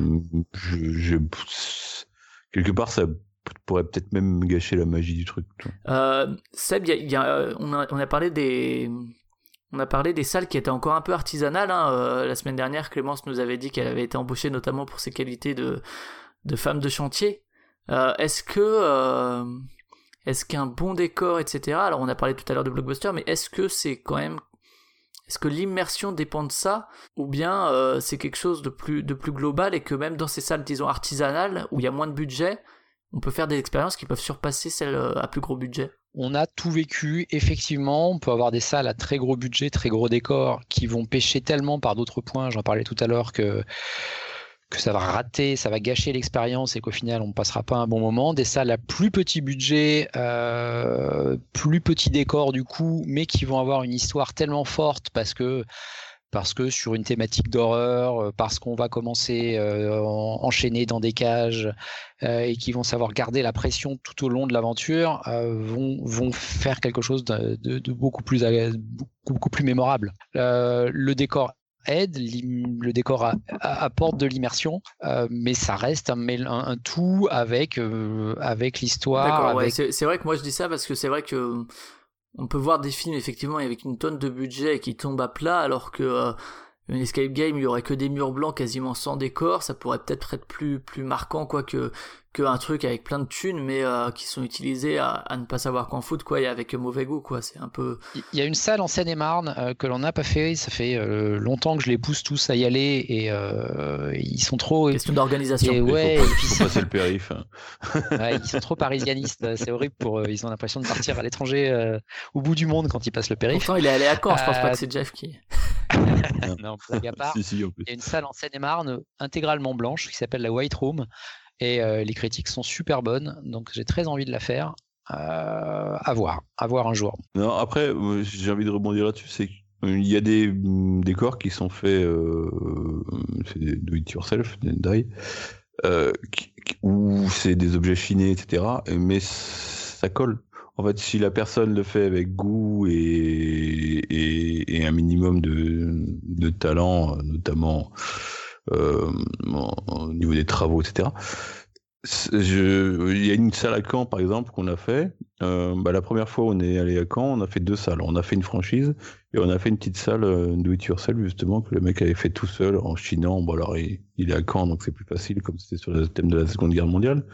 Il a pu trouver pas mal de trucs et tout était cohérent. C'est-à-dire que c'est pas un décor de cinéma de malade, mais n'empêche que c'est des objets d'époque qui sont qui sont placés dans, les, dans la salle de façon cohérente. Donc, il n'y a pas besoin, c'est comme un film d'auteur. Un film d'auteur, euh, tu n'auras pas des effets spéciaux de malades qui vont péter de tous les côtés, mais ça, il reste une certaine photographie euh, appréciable. Production value même, euh, qui dépend pas forcément du budget. C'est ça. Et euh, après, bon, il y a des salles aussi qui sont faites euh, soi-même et qui sont qui sont beaucoup plus ratées, mais euh, mais on trouve vraiment de tout et c'est pas parce que c'est un décor de cinéma. Alors effectivement, le décor de cinéma, quand vous rentrez, ça fait waouh et on peut pas on peut pas dire que ça joue pas parce que forcément, ce serait un effet. mais quelque part, ça ça booste les attentes. C'est-à-dire que vous entrez dans un truc avec un décor de malade, vous vous dites putain la salle va te déchirer quoi. Donc si derrière elle assure pas au niveau des énigmes la déception est d'autant plus grande. Et justement, tu parlais tout à l'heure, Seb, de, de deux vitesses dans le développement des escape rooms.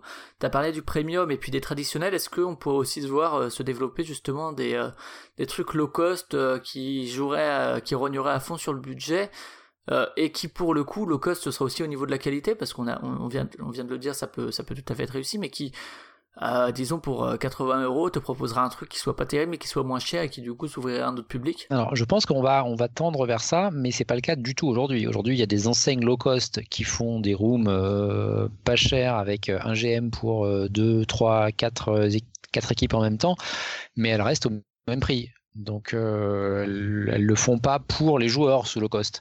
Elles le font pour avoir plus de marge, quoi. Mm, on va dire ça. Euh, mais je pense qu'on va y arriver. Je sais pas. Il y a quelques anciennes salles qui se sont pas renouvelées. Il y en a certaines qui ont fait des V2, qui ont amélioré euh, leur, décor, leurs énigmes. Euh, D'autres pas. Et je vois pas très bien comment euh, 4 ans ou 3 ans plus tard, elles peuvent encore avoir une clientèle. Alors, ok, euh, Paris. On parle principalement de Paris. Hein, je connais pas, je connais pas la province, mais Paris, tu as, 10 millions d'habitants, donc euh, tu as un gros bassin de, joueurs potentiels. Euh, il y a une, petite centaine de, salles de scénarios, en tout cas, si je compte pas les salles doublées ou triplées. pour l'instant, ça se remplit, mais, mais ça va pas s'étendre à l'infini justement, euh, sur le renouvellement, euh, on en a pas mal parlé la semaine dernière, parce que moi j'avais une vision euh, assez autre en fait de ce qui semble être la réalité, c'est-à-dire que moi je pensais que déjà il y avait certaines salles, parce que moi en sortant de ma salle, je me suis dit bon bah c'est cool, on l'a fait, mais on la fera plus jamais.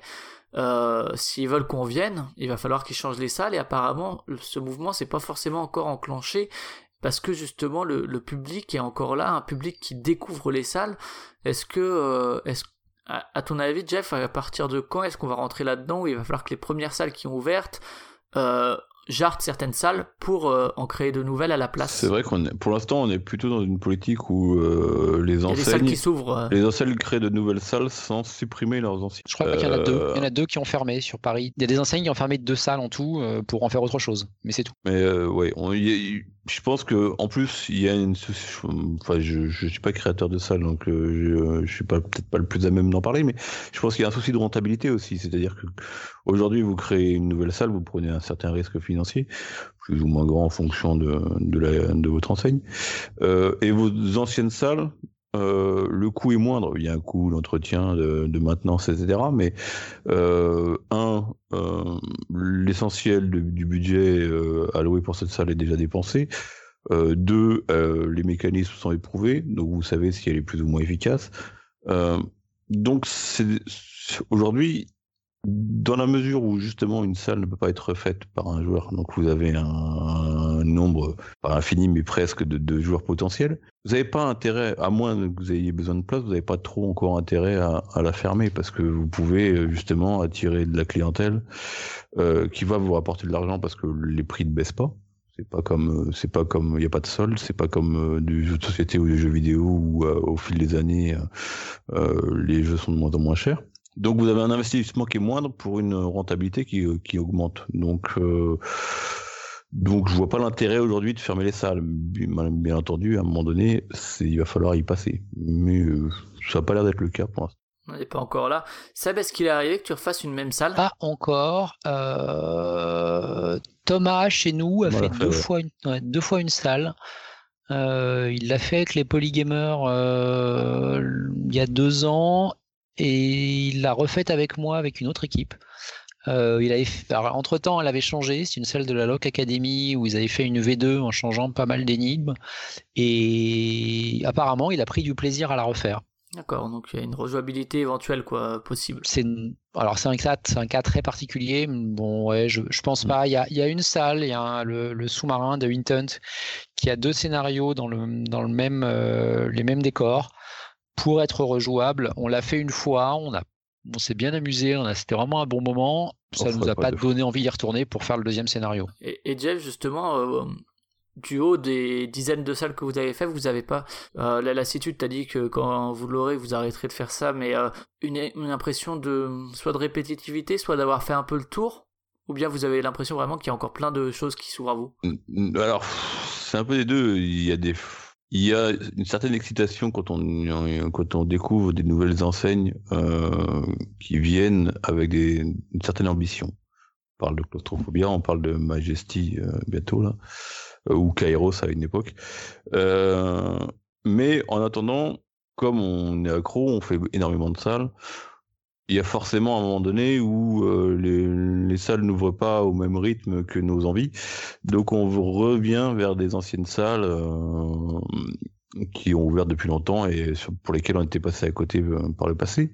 Bon, alors forcément, il y a un petit côté, il y a un petit côté vintage, on va dire, de certaines salles qui ont pas forcément toujours bien vieilli, mais on arrive malgré tout à y trouver notre compte, à trouver notre plaisir. Euh, voilà, c'est pas les trucs. Euh, si demain tu me donnes le choix entre euh, entre une salle high tech moderne et, et, une ancienne salle qui a, qui, a, qui s'est pas mise à jour en plus, j'irai bien entendu vers la salle high tech, mais mais on arrive encore à. Enfin, il y a un certain charme dans les dans les salles anciennes. Une salle qui avait un bon game design, euh, qui était fun il y a trois ans, reste fun aujourd'hui, reste fluide aujourd'hui, reste avec des énigmes qui s'enchaînent bien. Euh, c'est pas parce que le, les décors sont devenus plus fous, que les, euh, mécanismes sont devenus plus high-tech, que, euh, la salle va perdre en, qualité de jeu. Alors, nos attentes ont changé un peu, on est d'accord, mais on peut, s'amuser dans une vieille salle si elle était bonne. Justement, Seb, comment est-ce que maintenant vous choisissez les salles euh, dans lesquelles vous allez parce que pour euh, pour le public disons lambda ça, ça va parce qu'il suffit d'aller voir Polygamer ou, ou autre euh, quelque autre part où on peut se faire où il y a un mécanisme de curation. Pour vous comment ça se passe le choix des salles? C'est un mélange des nouvelles salles. Il s'en crée euh, encore, euh, enfin ou toujours beaucoup. On est ça, sur ça. Comment tu te renseignes sur les, les créations? Bon, On suit, euh, on suit autant que, que, tu vas suivre les sorties de jeux de société. Euh, on, voilà, on, on, est on est dans le milieu. On est à la fois on suit les ouvertures, on est prévenu. Euh, les, les différents sites communiquent quand même pas mal entre eux et, et certes dans certains cas, les, les, nouvelles enseignes nous contactent. Dans d'autres cas, c'est nous qui les contactons parce qu'on les a vus apparaître. C'est un mélange de tout ça. Donc, on, fait les nouvelles salles qui ouvrent et on, on fait les, euh, les anciennes que l'on n'avait pas encore euh, pu faire. On a une fréquence d'ouverture euh, de combien à peu près? On est à 2-3 salles qui ouvrent par mois. 2-3 salles par mois à Paris. Et euh, sur Jeff Paris, sur ouais. Euh, la France entière, euh, je crois qu'on a dépassé les 800 salles. Alors il y a un peu moins de scénarios parce qu'il y a des salles doublées. Je crois qu'il doit y avoir, ouais, ouais. je dirais, euh, approximativement 600 scénarios. Euh, et le rythme est euh, forcément plus plus élevé que sur Paris. Euh, j'ai pas j'ai pas les chiffres sur la France entière. Et euh, Jeff, au, justement au niveau de la fréquence où vous vous jouez, c'est c'est combien de fois par mois ou euh, est-ce qu'il y a assez régulier ou bien c'est euh, selon les périodes? Alors il peut se passer des mois sans qu'on joue et puis tout d'un coup on va faire trois salles d'un coup. C'est pas vrai. Euh, Ce n'est pas vrai. non, en général, il se passe moins d'un mois avant, avant, avant qu'on fasse une salle. Parce qu'il y a un moment donné, euh, le corps euh, ne réclame. non, je plaisante, mais euh, ouais, on, on, va essayer de jouer au moins une salle euh, dans le mois, enfin par mois. Après, des fois, deux, trois le même jour. Est-ce que c'est devenu un axe euh, privilégié pour Polygamer? Parce que c'est vrai qu'autant les critiques de jeux vidéo, les articles sur les jeux de société, il y en a un paquet. Alors peut-être que sur les escape games également et que je le sais juste pas. Mais ça, m'a l'air d'être un marché, euh, même si ça monte, euh, peut-être plus neuf. Non, parce qu'encore une fois, on n'est pas là pour ça. Bien entendu, euh, quand on va euh, quand on va faire une nouvelle salle, on va essayer de se dépêcher de, de faire l'article pour rester euh, dans le haut du panier des, des, des, premiers à en parler. Bon, même si on gagne pas d'argent avec, quand même le but c'est d'être lu, donc d'attirer un maximum de gens. Mais après, euh, non, on fait beaucoup de jeux vidéo. Alors ça, après, ça va dépendre des sorties. Il y a des moments où, euh, où en termes de jeux vidéo, de jeux société, ça va être un peu creux. Il y a pas grand-chose qui va nous intéresser. Et puis, euh, on va enchaîner trois salles, donc il faut faire trois critiques de salles. Ouais, mais c'est pas parce que euh, je sais pas si en nombre de vues il y en a plus sur les escape games que sur les autres articles ou pas? C'est à peu, à peu près équivalent. D'accord, ok. Ouais, pas, parce que je pense qu'on a un public, on a un public déjà euh, historique, on va dire, euh, qui est plutôt vers le jeu vidéo. Et euh, après, le jeu de société a amené, a amené d'autres personnes et l'escape game encore d'autres personnes. ces publics se mélangent un peu, mais au final, euh, au final, vous n'avez pas l'impression que parce que c'est nouveau, euh, vous, pourriez, vous pourriez en vivre uniquement avec l'escape game, quoi. C'est ça que je veux dire. Ah non, non, non on vivra pas. De toute façon, pour en vivre, euh, comme je le disais au début, il faut, il faut un investissement qu'aujourd'hui on n'est pas prêt. Ouais, et puis même, même avec l'investissement. Je parle même pas d'investissement pécunier, je parle pas ouais, bien sûr, ouais parle d'investissement de temps, de, de, de, enfin, moi j'ai, j'ai vécu ça à l'époque avec Xbox Attitude où, où on faisait des news sans arrêt. Quand c'était, euh, quand c'était le 3, le grand salon Los Angeles, on faisait 35, 40 news par jour, euh, où on passait, on était au chômage, donc euh, c'était un peu plus facile, mais euh, on, enfin, c'était bouffe, c'était bouffe un temps monstre. Et aujourd'hui, entre, entre ton boulot, ta famille, c'est, c'est pas possible. C'est pas possible. Donc, et à une époque, on en a rêvé. Aujourd'hui, aujourd'hui, c'est le plaisir. Et puis après, euh, c'est déjà, c'est déjà bien. Euh, est-ce que euh, aujourd'hui, justement, vous auriez l'un et l'autre, peut-être pour commencer des des envies particulières dans, dans l'escape game, que ce soit au niveau des thèmes, de, d'un truc plus général? Il y a quelque chose que j'attends depuis euh, mes débuts d'escape game, c'est d'avoir une salle avec de l'eau qui monte euh, pendant l'aventure, et ça arrive. Donc euh, on pourra en reparler, mais ça y est, mon, mon rêve devrait bientôt être là. Oui. Est-ce que est-ce qu'il y a des salles qui font comme les et les broyeurs de déchets dans Star Wars aussi. Ah, pas encore. non, mais voilà, vu les budgets qui, qui, explosent, il va y avoir des choses de plus en plus incroyables. Alors, on en revient à ce qu'on disait tout à l'heure. Hein. Il ne faut pas que ces salles oublient le, le game design et, euh, qu'elles mettent pas tout dans le décor, mais il va y avoir des choses de, de plus en plus euh, folles. Et toi, Jeff, un rêve, une, un thème que tu voudrais absolument voir euh? Alors, en, en, thème, euh, rien de spécial, rien de précis. Par contre, je pense que, et on va y arriver, et ça commence un peu avec certaines salles, c'est les acteurs qui vont rentrer dans les salles. C'est-à-dire qu'aujourd'hui, on est immergé 4 ou 5 gus dans une salle tout seul avec un GM qui est derrière sa caméra. demain, il y aura des gens dans la salle avec nous, je pense. Euh, alors, avec, les squelettes dans les placards. le risque que bah, si c'est un mauvais acteur, ça va vous gâcher l'expérience. Mais je pense que ça va, ça va apporter quelque chose en plus, et notamment, comme tu en parlais tout à l'heure, au niveau de la scénarisation. On en a déjà vécu deux, euh, des salles comme ça. Alors, pour pas spoiler, euh, ça, va être, ça va être difficile d'en parler, mais on a eu les deux fois la chance d'avoir des très bons comédiens et euh, ça donnait euh, vraiment un, très gros plus. Et euh. par, contre, paradoxalement, c'était des salles qui étaient au niveau mécanisme, qui étaient un peu en deçà par rapport aux salles plus classiques. Donc, voilà, aujourd'hui, moi, mon rêve, puisque tu parles de rêve, c'est que cette expérience avec les acteurs qu'on a connus euh, dans, dans les deux salles que Seb, euh, que Seb évoquait, c'est qu'elle se couple avec des mécanismes de fou, des décors euh, monstrueux, et que qu'au final, on se retrouve presque immergé dans un film, enfin, dans un film d'une heure, quoi, dans lequel on sera acteur. Et donc vous faites partie, quoi. Mm. D'accord. Et alors euh, peut-être euh, après on pourra embrayer sur euh, si on a oublié des trucs, mais quelques quelques salles qui vous ont vraiment marqué l'un et l'autre, ça peut être les mêmes, ça peut être des différentes. On va commencer avec toi Seb, quelques salles que tu recommandes vraiment qui t'ont marqué au fer au fer rouge. Alors Lost Asylum de One Hour, j'en ai parlé brièvement tout à l'heure sur le game mastering. C'était la première fois que je voyais ça.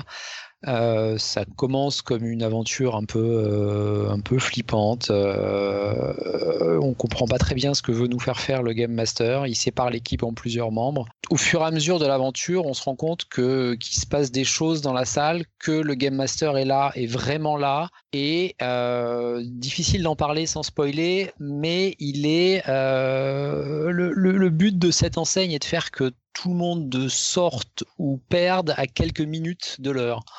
En gros, euh, on va gagner en 55, 56, 57 minutes ou on va perdre euh, en 61, 62. Enfin, il manque quasiment rien pour sortir. Et pour arriver à ça, ils ne jouent pas sur le, les énigmes et la difficulté des énigmes. Ils vont pas en rajouter en temps réel, ils vont en retirer en temps réel. Ils vont jouer sur euh, l'accompagnement de, de l'équipe par le Game Master. Et le Game Master n'est pas dans la pas dans la salle avec nous. Il n'y a pas d'acteur, mais ils font quelque chose d'assez incroyable. Et ils ont euh, ils ont vraiment euh, trouvé un, créneau. Ils l'ont refait après sur une seconde salle qui n'est pas sur le, le, thème de la peur. C'est un petit peu différent. C'est Very Bad Night. Inspiré de Very Bad, Very Bad Trip, mais ils sont, voilà, ils sont très très très forts sur le game mastering. D'accord, donc ça c'est chez One Hour. C'est ça. On va embrayer avec toi, Jeff. Tu auras le droit à une deuxième chance après, Seb, s'il si y en a une ou deux, autres dont tu veux parler, mais vas-y, Jeff. Bah, on a un peu les mêmes références. effectivement, Lost Asylum, pour moi, c'est il est tout en haut. et, et, pourtant, quand on regarde la salle en elle-même, elle est très classique. C'est là où on se rend compte que le game mastering fait tout. Euh, sinon, après, il y a le métro, The Game, qui est juste, euh, pour moi, un monument. Euh, on parlait de l'effet waouh du décor. il est bien présent, mais contrairement à d'autres salles, derrière, ça redescend pas en pression parce que parce que parce que sur les énigmes derrière ils assurent et sur la progression du jeu ça assure euh, et que puis que The Game ils sont quand même très professionnels au niveau du game mastering. Ils sont arrivés quand Ils étaient parmi les premiers dans The Game? ils étaient parmi les premiers et puis maintenant aujourd'hui ils sont, ils sont ils sont quand même très loin devant tout le monde en matière de je pense de de, business plan, de budget, de et euh, enfin ils sont des locaux de enfin c'est une usine maintenant The Game ils, ont des, des employés partout qui crapaillent partout on n'est plus du tout dans le dans, dans les débuts euh, un peu chaotiques, un peu un peu limite amateur. Maintenant, on sent bien le, le gros la grosse enseigne derrière. Mais après, euh, c'est pas euh, c'est pas un reproche, hein, ça ça fonctionne très bien. bien. Sûr, après, c'est le métro chez chez The Game. Il y a une salle aussi qui m'a bien plu que Seb n'a pas fait. Pour le coup. Alors attends, on va passer on va passer à Seb et puis tu auras, auras la, la chance de de clore avec une qu'il a pas fait. Vas-y. Euh, J'aime bien toujours les salles qui ont qui sont sur des registres un petit peu de d'horreur ou de ou de peur parce que parce que ça te procure euh, quelque chose supplémentaire dans le dans le stress, dans la pression. Il y a pas que le temps qui joue, il n'y a pas que les 60 minutes, il y a aussi, il y a aussi des choses supplémentaires. Donc il y a deux salles que j'aime vraiment beaucoup qui sont Saut de Living Room et le Bunker Zombie Team Time, qui sont toutes les deux vraiment, vraiment chouettes. Et la Lock Academy, euh, le casse du siècle, Jeff en a parlé tout à l'heure, euh, pour leurs énigmes et leurs, euh, et leurs mécanismes. Et Jeff, une dernière? Ouais, moi je dirais Poker Room à Caen. Une ou trois, t'as vu que Seb on a, on a cité trois. Donc... je triche. Euh, mais en plus, c'est pareil, le bunker zombie de Team Time, euh, moi j'ai adoré aussi. Euh, mais non, Poker Room à Caen, en plus, euh, en bon parisien, j'avais un peu d'appréhension sur les salles, sur les salles de province. Hein à tort, hein, on est d'accord. Et cette salle m'a bluffé parce que derrière, euh, c'est euh, c'est un couple, alors je sais pas s'ils sont en couple, moi, mais je crois qu'ils le sont, qui ont tout fait par eux-mêmes. Ils ont des locaux euh, à vide où ils ont créé les salles eux-mêmes, ils ont même créé leurs murs, leurs leur, propres murs, donc ils ont pu construire leur salle comme ils le voulaient. Euh, ils sont dans une espèce de zone industriel, mais avec pas mal d'artisans autour d'eux, donc ils les ont fait bosser. Ils leur ont fait faire une table une table de poker avec des mécanismes sympas dedans, et, euh, c'est super bien décoré, c'est super bien mis en scène, ça, fonctionne vachement bien. Euh, cette salle m'a un peu bluffé, j'ai trouvé génial. Euh, et pour avoir fait un autre casino avec Seb, je trouvais qu'ils avaient justement monté la, barre un cran au-dessus.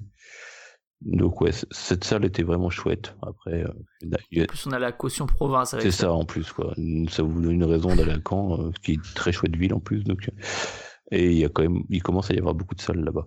Euh, mais sinon, oui, il y, a, il y, a, plein de salles qui sont top. Il y a, on en a parlé un peu brièvement tout à l'heure, mais le sous-marin, le sous-marin, il y a un côté, un côté jeu à plusieurs que j'ai retrouvé dans aucune autre salle. C'est-à-dire, il y a une, il y a une cohésion entre les joueurs qu'on trouve nulle part ailleurs. Euh, il y, a, une énigme collaborative qui est assez, assez mémorable. On, s'est mm. vraiment retrouvé à quatre de l'équipe aux quatre coins de la pièce à, jouer vraiment, vraiment ensemble, à, passer les, les, 4-5 minutes euh, comme des fous. Et ça arrive pas souvent, cette collaboration. Vous allez quand même avoir l'occasion encore d'en citer quelques-unes parce qu'on va passer à la partie anecdote justement. Euh, Seb, si tu as pareil, une, deux, trois anecdotes, une déjà pour commencer qui t'a marqué comme ça dans, ta vie de... Alors j'en ai une sur euh, j'en ai une sur Very Bad Night, euh, toujours One Hour. Euh, on est venu à leur invitation, donc ils savaient que savaient qui on était. On avait déjà passé pas mal de temps avec eux sur Lost Asylum quand ils quand ils l'avaient ouverte. Very Bad Night, donc Very Bad Trip. on arrive dans la pièce, il y a il y a un bordel pas possible avec des, des, cadavres de bouteilles partout. On comprend pas très bien ce qui s'est passé. On sait pas, on se réveille, on sait pas bien ce qu'on a fait la veille. Donc ça c'est l'histoire rapidement. On progresse dans cette salle, on, passe de pièce en pièce et à un moment donné on arrive dans une cuisine. Dans la cuisine il y avait un frigo. un des joueurs ouvre le frigo pour fouiller et il se trouve dans le frigo une boîte de gâteaux. Donc euh, ce joueur Thomas prend la boîte, l'ouvre, pose la boîte sur euh, un bar qui est dans la cuisine et dans cette boîte, il y a un énorme gâteau en forme de bite avec, euh, je sais plus, je crois qu'il y avait marqué Thomas dessus. et on a tous trouvé ça complètement fou d'avoir ce gâteau à, notre nom ou au nom d'un des joueurs dans l'aventure. Euh, première surprise, donc on voit ce gâteau. Deuxième surprise, on voit des assiettes découvertes. Et euh, Thomas a commencé à prendre les assiettes, le gâteau, à couper des parts. Les, Game Masters nous regardaient par les, écrans et hallucinaient sur, euh, sur notre comportement. On avait limite oublié le temps.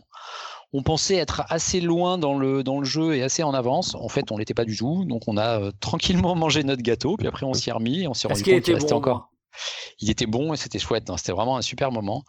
Euh, et, on s'est rendu compte qu'il restait plein de trucs à faire et on a dû euh, speeder comme des malades sur la fin de l'aventure.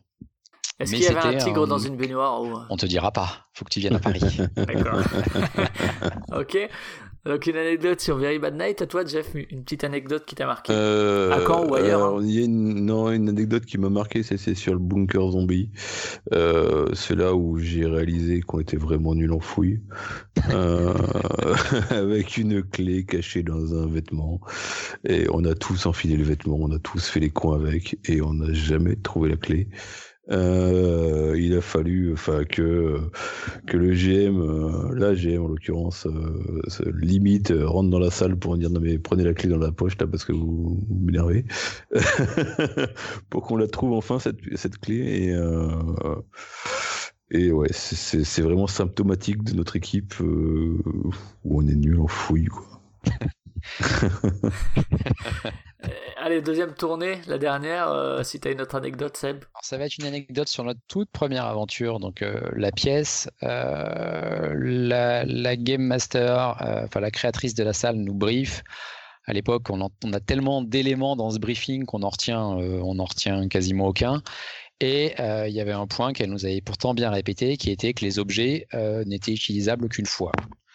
On rentre dans la pièce, on, euh, machine à écrire sur, euh, sur un bureau, on résout une énigme avec la machine à écrire, on passe à autre chose, euh, cinq minutes plus tard, on reprend la machine à écrire pour essayer de résoudre la deuxième énigme, on passe à autre chose, trois, cinq minutes après, on reprend encore la machine à écrire pour essayer de résoudre la troisième énigme, mais à chaque fois, elle nous envoyait des messages sur l'écran en disant que c'était complètement idiot, que c'était pas possible, que ça servait à rien.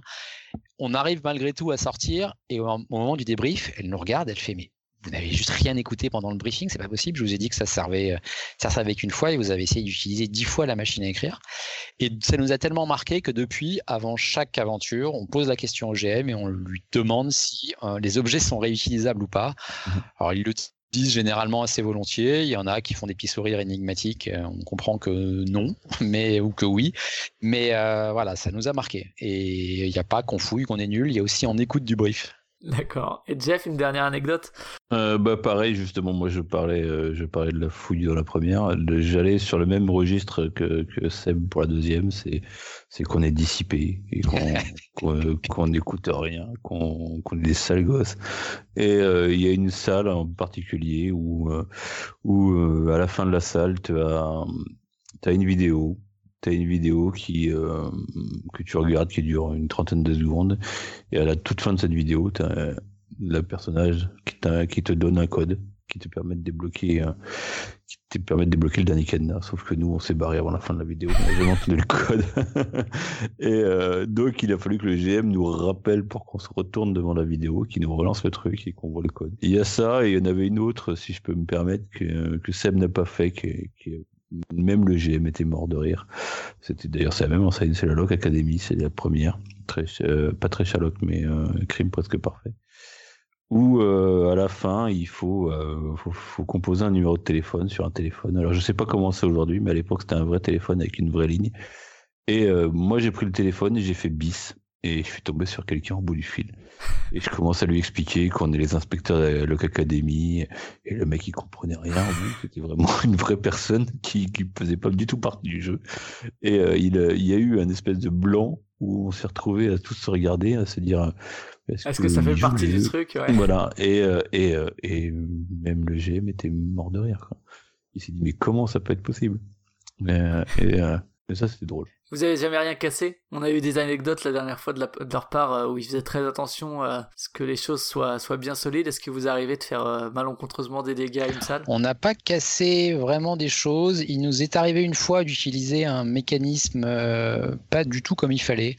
Chez Destination Danger, ils ont une, salle qui s'appelle Dr. Key qui est immense, qui a une succession de pièces et de pièces et de pièces. Et à chaque fois que tu crois avoir fini, tu as encore une pièce qui fait que tu te retrouves à sortir en 59 minutes 50. Et euh, donc on arrive à trouver le, le, dernier élément pour la sortie. Euh, on se précipite sur la porte. On voit le long de la porte un comment expliquer sans, sans spoiler?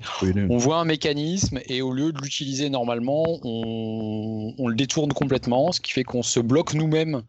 Euh, est impossible de, d'ouvrir de, de, la porte parce qu'on ne le casse pas, mais quasiment on l'utilise pas du tout comme il faut, alors qu'en fait c'était totalement évident, mais je sais pas, le, stress du truc. Et on entendait le, le, propriétaire, le créateur de la salle derrière la porte qui était juste mort de rire et qui, qui en pouvait plus de notre connerie et qui nous a ouvert euh, 10 secondes avant la fin en disant de toute façon, voilà, vous avez compris le principe, là vous avez tout, vous avez tordu, pas tordu, mais vous avez euh, euh, pas utilisé comme il fallait ce mécanisme, mais, mais voilà, D'accord. Et, euh, et peut-être euh, justement au niveau de parler un peu du jeu de société, hein, on a parlé de Unlock et de et de Exit. Est-ce que euh, alors les Gabriel et Clément c'était assez convaincus. Seb, je crois que tu as un avis plus mitigé sur Unlock. Je sais pas si tu as essayé Exit, mais c'est vrai que c'est quelque chose que Cyril Demac, pour le coup, faisait aussi des escape games. Il avait envie de le faire en jeu de société. Pour Exit, je sais pas d'où vient l'origine. Mais est-ce que tu as l'impression qu'ils ont fait effectivement qu'ils ont réussi à retranscrire le plaisir de l'escape game en jeu de société Alors, je ne trouve pas. Euh, on est d'accord que c'est pas évident. Maintenant, Unlock avait une bonne idée de base avec, euh, avec l'appli euh, qui te permettait de faire ton, ton pseudo GM. J'y ai joué tout au début, j'y ai joué le, le, le, mois de sa sortie. Je sais que l'appli a beaucoup évolué depuis et j'y ai pas rejoué. J'ai fait les deux premiers, enfin le premier et le troisième scénario de la première boîte euh, et j'ai trouvé ça franchement moyen. Euh, euh, voilà, il a eu des prix et tout le monde l'aime. J'ai trouvé ça pas agréable du tout. Mais justement de la part de parce que c'est vrai qu'il a une reconnaissance de la part des joueurs de jeux de société et le fait d'avoir un regard de quelqu'un qui pratique plus des escape games justement dont le jeu se fait une imitation, enfin ou en tout cas une adaptation. Euh, c'est peut-être un, autre regard. C'est comme quand je sais que moi par exemple j'ai beaucoup de mal parfois avec les, les scénarios de certains jeux vidéo où le public jeu vidéo uniquement va dire oh c'est un scénario original etc. Alors que si tu t'intéresses à d'autres médias en fait le scénario c'est juste de la merde. Euh, que si c'était vu par des critiques ciné ou quoi ce serait c'est juste de la merde et du coup c'est vrai que cette dichotomie du regard peut être intéressante. Toi qu'est-ce qui t'a manqué euh, dans, dans Unlock? C'était vraiment le, game mastering justement. Euh les, les, games, les, les, escape games sont aussi euh, existent aussi en livre. Euh, en livre, on, gère nous-mêmes le game mastering euh, en, se rendant à la fin dans les pages d'aide ou les pages de solutions. On a la liberté de le faire. Là, j'ai trouvé que l'appli le faisait très mal sur. Encore une fois, je parle que des, premières versions de l'appli. Hein. Je sais qu'elle a évolué, qu'ils ont amélioré ça, mais à l'époque, c'était pas le cas, et je me suis retrouvé bloqué sur les deux scénarios.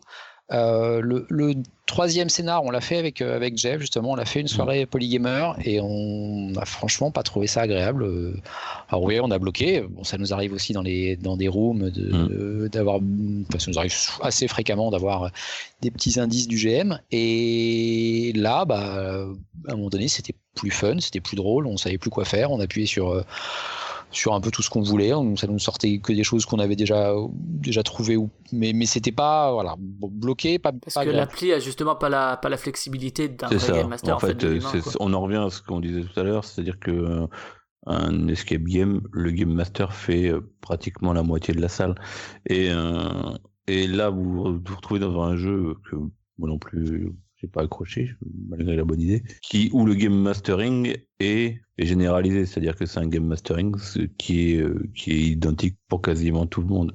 Et donc pour tous quoi. C'est pas du cas par cas.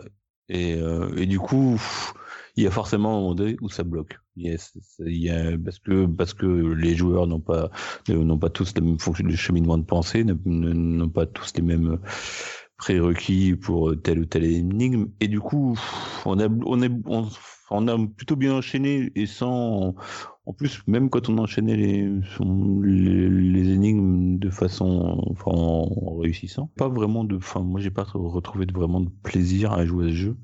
Et en plus, à la fin, on a bloqué sur un truc euh, où même, euh, même l'appli, enfin, même les, les aides nous apportaient rien. Ça me faisait penser un peu à, certaines enseignes euh, qui te donnent des fioles d'indices et qui te plongent encore plus dans, dans, l'expectative que, ça ne te sort de la panade.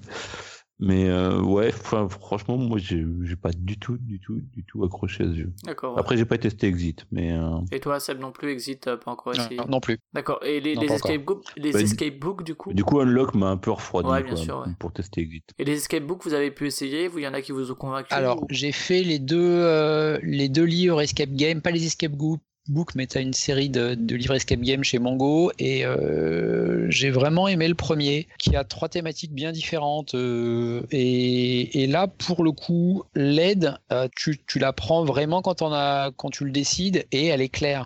C'est pas l'appli qui va te qui va te comme dans Unlock te, pas vraiment t'aider. Là tu bloques sur une énigme, tu vas sur les pages de fin, tu as plusieurs niveaux d'aide, donc soit le premier te suffit et, tu continues, soit tu passes au second et ainsi de suite. Et j'ai trouvé que c'était vraiment, vraiment pas mal fait. D'accord, et toi Jeff, tu as pu essayer ça? Non, pas testé du tout euh, le bouquin. il doit tourner vers chez moi à un moment ou un autre, mais euh, il est coincé pour l'instant. D'accord, euh, je crois qu'on a fait à peu près, à peu près le tour. Est-ce qu'on a oublié quelque chose dont vous voudriez parler, Seb, Jeff? Je réfléchis. Ok, bon, bah, on va s'arrêter là-dessus pour, euh, pour les escape games et on va finir avec les questions culturelles.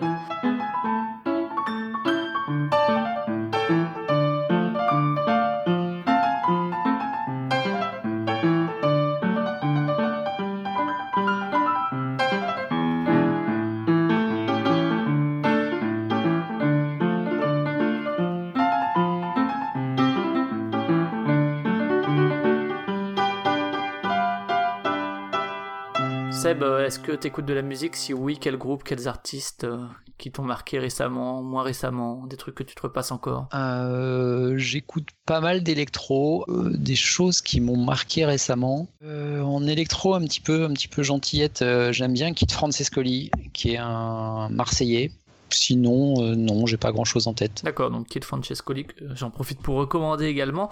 Et toi, Jeff, niveau musique, est-ce que soit récemment, soit pas Moi, j'écoute beaucoup de choses, euh, notamment beaucoup le hip-hop. Euh, après, c'est pas facile. Hip-hop de quelle époque plutôt? Euh, Un peu toutes les époques. Hein, aujourd'hui, j'ai un peu plus de mal. Euh, je... Les artistes que j'écoute encore aujourd'hui sont des artistes que j'ai connus par le passé, qui peuvent encore avoir une activité. le dernier Tribe Cold Quest ou pas du tout? Euh, Oui, qui était très bien d'ailleurs. Un des concerts que j'ai fait, alors ça commence à dater, ça doit faire au moins trois ans, c'était c'était Brother Ali au Nouveau Casino que j'avais trouvé mais absolument fantastique. C'était une énergie sur scène qui était monstrueuse. Et euh, j'avais vu encore plus vieux euh, euh, défunte Sharon Jones, stick aussi sur scène. Donc ouais, j'écoute j'écoute beaucoup de choses. J'écoute aussi pas mal d'électro. J'écoute pas mal de rock. En jeu vidéo, alors euh, pareil, quelques soit des grands anciens qui vous ont marqué, soit des trucs plus récents, euh, Seb? En truc plus récent, alors je sais que euh, on va pas s'entendre avec Jeff parce que c'est un fan Xbox et je suis plutôt un fan PlayStation. Il y a des fans Xbox que ce soit encore en France. ouais, je, suis le dernier. en fait, j'ai j'ai euh, alors j'ai aussi une Xbox, hein, j'ai une 360 euh, longtemps, ce qui fait que du coup j'avais pas eu de PS3, j'ai fini par acheter une PS4 et j'ai rattrapé mon retard euh, sur les Uncharted grâce à la PS4 après en avoir entendu parler pendant des, années et des années par d'autres polygamers, surtout pas de Jeff. Ouais, les, les, quatre Uncharted, et même un peu tous les jeux du même studio, Last of Us. Enfin, je suis c'est des, jeux que j'ai fait avec un peu de retard euh, et que j'ai vraiment apprécié. D'accord, ouais. Et toi, euh, du coup, euh, le fan de Xbox, est-ce que tu prendras l'Xbox One X? Quand même pas. je, non, quand pense même pas. non. non, je pense pas. en tout cas, pas dans un premier temps. Cela dit, lors, de, lors de la génération Xbox 360, moi, c'est une génération, je suis passé un peu à côté, mais il est, de, il est courant de dire que la Xbox 360 a mieux réussi sa carrière que la PS3, hein, on peut l'admettre ça. Euh, non, euh, après, moi je, suis, moi je suis joueur depuis toujours, donc euh, je suis très, bah ouais, comme j'ai dit un peu au début, les LucasArts m'ont été, ça avait une passion pour les point and click. Euh, qui en plus à l'époque était en anglais, c'est ce qui m'a fait apprendre l'anglais. Euh, je, me souviens encore derrière mon PC ou derrière mon Atari ST, parce que je suis aussi euh, pro Atari ST, pas Amiga, avec avec mon dictionnaire, français, aussi. mon dictionnaire français-anglais sur les genoux, parce qu'à l'époque on n'avait pas de téléphone. donc ça c'est vraiment un super souvenir. Après plus récemment, là ça fait quasiment deux ans avec une bande de potes, on est sur Rainbow Six. Ah très très bon jeu aussi. et, et, qu'on le lâche plus. Ils ont réussi à, à, suivre sur le long terme malgré les, les déboires initiaux. Ouais. ils ont vachement, ils ont vachement évolué, ils, le, vachement fait évoluer le jeu. Euh, ils proposent pas mal de contenu gratuit, il y a un gros suivi. Des week-ends gratuits pour ceux qui voudraient en profiter. Limite, étonnement, étonnant de la part de Ubisoft. Et qui ont plus de joueurs maintenant qu'au lancement, malgré tout, il y a une progression au niveau du nombre de joueurs qui est assez. Oui, bah, ils sont arrivés à 20 millions de joueurs il n'y a pas si longtemps. ouais et euh, continuer à suivre avec des week-ends gratuits, euh, des offres promo, etc. C'est oui, puis euh, ils font ils font évoluer leur jeu en buffant certains personnages, en nerfant d'autres. En... Là, ils ont fait évoluer toute la partie graphique, notamment les éclairages. Enfin, non, franchement, il y a il y a encore des choses à faire, mais il y a un gros suivi. Et a des parties pleines de tension aussi, hein, pour le coup. Ouais, ouais, non, non, franchement, nous on y, on y a joué au début parce que bon, on aimait bien la licence Rainbow Six. Euh, mais si on m'avait dit il y a deux ans que je jouerais encore deux ans après, euh, pratiquement et exclusivement à Rainbow Six Siege, je l'aurais jamais cru. Et du coup, les point and click actuels, les Amanita Design, que ce soit Machinarium, Botanicula, euh, Samorost, ou euh, The Witness qui est sorti euh, en 2016 non? J'ai pas fait The Witness mais euh, je, suis moins fan des point and click. Alors j'ai fait dernièrement sachant que The Witness c'est pas vraiment un point and click ouais, j'ai fait Timbleweed, Park de, de Ron Gilbert là il y a pas longtemps qui est, qui est très chouette. J'ai pas eu la fin mais, aussi. non non non pas du tout. Je l'ai découvert hein, sur le tard. Enfin j'en avais entendu parler à l'époque mais j'ai tendance à kickstarter vachement à plaider vachement sur les jeux de société mais pas les jeux vidéo euh, voilà, j'ai pas aimé la fin, mais par contre tout le reste du jeu, c'est typiquement euh, le plaisir de l'époque mis à jour avec les moyens d'aujourd'hui. Euh, les pendulos, alors j'ai pas trop aimé le Yesterday euh, dernier. Euh, j'ai pas compris pourquoi ils ont refait une suite à Yesterday qui était déjà moyen. J'aurais préféré qu'ils fassent limite une suite à The, Big, The, Next, Big, The Next Big Thing qui était vraiment pas mal. Euh, les Runaways, euh, voilà, qui ont relancé le, genre. Euh, j'ai pas fait le dernier Siberia, mais voilà, j'ai plus tendance à aimer les point and click de, de l'âge d'or, on va dire, LucasArts. D'accord, mais si tu devais choisir un LucasArts entre Monkey Island, Day of the Tentacle, Maniac Mansion. Euh, alors, si je dois choisir un LucasArts, c'est Day of the Tentacle. Par contre, si je dois choisir un point and click, c'est pas un LucasArts, c'est Gabriel Knight. Je suis même allé jusqu'à la, aller à passer des heures et des heures à la bibliothèque à bouquiner des, des trucs sur le vaudou, alors que j'en avais rien à foutre du vaudou, juste parce que c'est le thème du jeu. Euh, en ciné-série, Seb? En ciné, euh, j'ai vraiment bien aimé 120 battements par minute. Donc, du coup, ça va donner un petit peu une idée du moment où on a enregistré le podcast. Euh, vraiment très chouette pour les derniers films vus. En série, bah, j'attends, mais encore une fois, ça va vraiment dater ton podcast, mais j'attends Stranger Things saison 2. On est aussi dans la nostalgie, on est dans, la lignée avec les point and click dont parlait Jeff juste avant. Mm. C'est ça, c'est ça. Et toi, Jeff, au niveau du cinéma et des séries euh, alors Pour les séries, ben, pareil, j'attends beaucoup Stranger Things. Euh, je suis à jour sur les Game of Thrones, que j'ai beaucoup aimé aussi. Euh, on va m'assassiner, mais j'ai pas du tout aimé les Dexter et et, et comment ça s'appelle et Breaking, Bad. J'en ah. étais sûr. Ah. J'en étais sûr. Et pour moi, la meilleure série au monde reste The Shield et restera The Shield éternellement. Au cinéma, il y a moins de trucs qui m'ont. Je dois, je dois aller voir 120 battements par minute, justement. Euh, J'en attends beaucoup. J'espère ne pas être déçu. Euh, alors moi j'ai un film culte, euh, c'est Spaceballs, la folle histoire de l'espace. J'ai dû le voir 25 fois, je me marre 25 fois, c'est de l'humour débile, mais j'adore de toute façon Brooks. Euh, Il y en a aucun de vous deux qui a cité The Game. Est-ce que c'est pas pourtant l'escape game ultime un peu de Fincher? Euh, C'est pas le meilleur Fincher. Hein. Non, mais est-ce que c'est est-ce que c'est l'escape game euh, ultime dans lequel tu serais plongé à ton insu? Non, parce que The Game, euh, c'est un escape game pour une seule personne, mais moi, je pense que je m'ennuierais dans un, escape game à une seule personne. J'ai besoin d'être en équipe avec, avec, une bande de potes à vivre la même chose et à, et à plaisanter ensemble. Alors, on a fait des escape games où on était enfermé tout seul, mais malgré tout, on communiquait avec mm. d'autres joueurs. Euh, tout en étant enfermé seul. Mais il y a le côté équipe qui est vraiment important, quoi. Toujours, toujours, toujours. Bah sinon, autant jouer à, sa PlayStation ou sa Xbox. C'est ça. Selon, selon les affinités. et en BD et ou littérature, Seb? En BD, j'en lis plus plus trop en ce moment. Euh, en littérature, récemment, j'ai bien aimé le dernier Fred Vargas. Ça va être tout, même si je lis plein de trucs différents, c'est le premier qui me vient à l'esprit. D'accord, et toi, Jeff? Alors moi, en littérature, je suis un fan de Kafka. J'aime beaucoup Philippe Roth aussi. Euh, en BD, euh, bah, je suis à jour sur les Walking Dead. Euh, je lu de moins en moins parce que je trouve que l'offre est de moins en moins intéressante, mais j'ai lu pas mal de mangas, euh, notamment les Ikigami que j'ai adoré. Mais ouais, non, BD, c'est pareil, je suis à part Walking Dead que je continue à suivre malgré moi parce que je trouve que ça tourne en rond, mais mais malgré tout, à chaque fois qu'il y a un épisode, il faut que je l'achète parce que je veux connaître. Je veux, j'espère en fait qu'il y aura une fin un jour. C'est la mécanique euh, Game of Thrones euh, que Game of Thrones a fait dans les séries. Voilà. C'est exactement la même chose. En pire encore parce que là, du coup, ah ouais est-ce possible? Est-ce vraiment possible? euh, Ah, je crois qu'on est au tome 22 ou un truc dans ce genre et. et il se passe toujours ça. C'est toujours la, la même mécanique, quoi. Mais bon, j'ai lu le début, je suis dedans et je veux voir la fin un jour, donc euh, on en reparlera dans 20 ans. C'est le syndrome de Stockholm. Euh, c'est ça, ouais.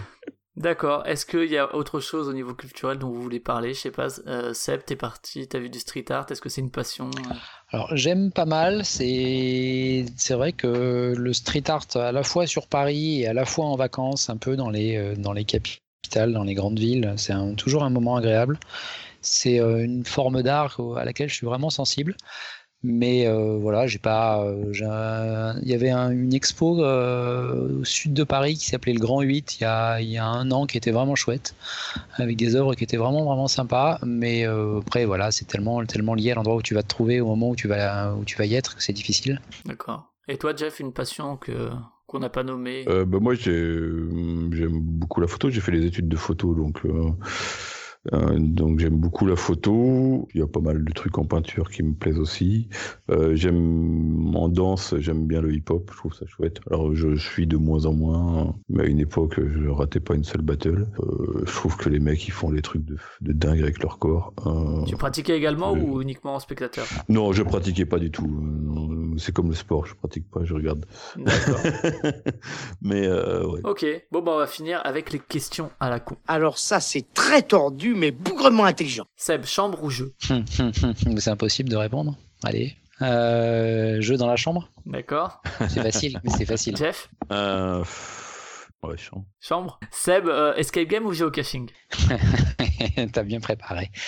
Euh, en 2016, j'aurais dit Escape Game. En 2017, je vais te répondre les deux. En 2018, je pense que je répondrais Geocaching. Est-ce que tu, tu, tu, fais des critiques de Geocaching sur, sur Polygamer ou pas encore? J'ai fait un article tout au début.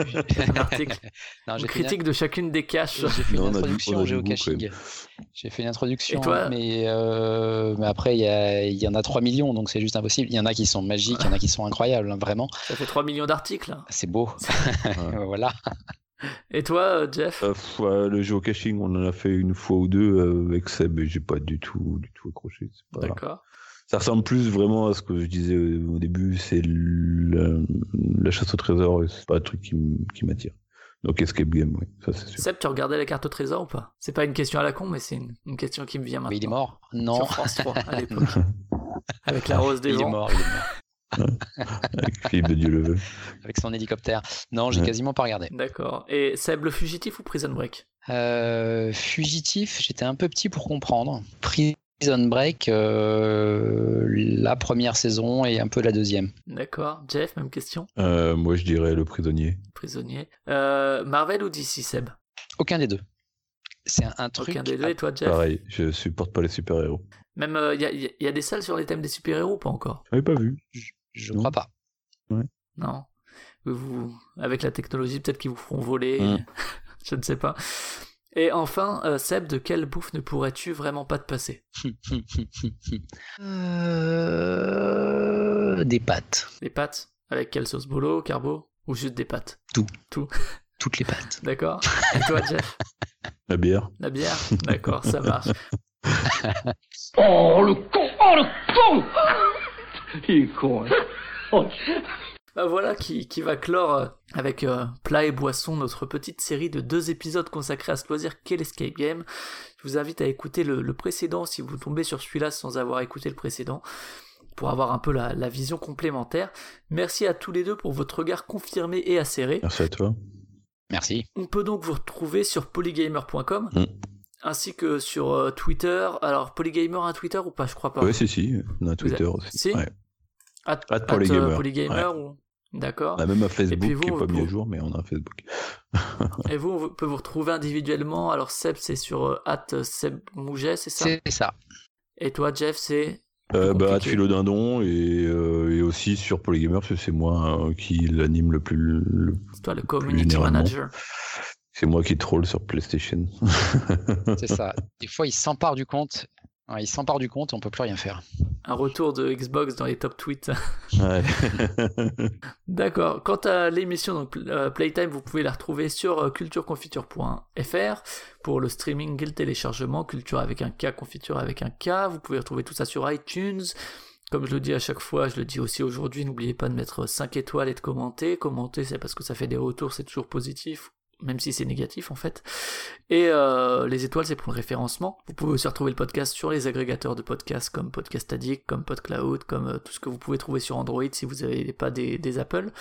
Euh, et sur les réseaux sociaux également, sur Twitter ou sur, sur Facebook. Sur, sur Facebook, vous mettez Playtime Podcast, sinon vous tomberez sur le film de Tati, mais vous pouvez en profiter pour le regarder. Et sur Twitter, c'est Playtime J2S, puisque j'ai choisi mon, mon camp, tu vois, Jeff, j'ai mis J2S. ouais. On va se retrouver le mois prochain pour un prochain épisode. Je sais pas encore avec qui pour le moment, mais ce sera sans doute euh, passionnant. Donc au mois prochain. Salut Salut. Salut.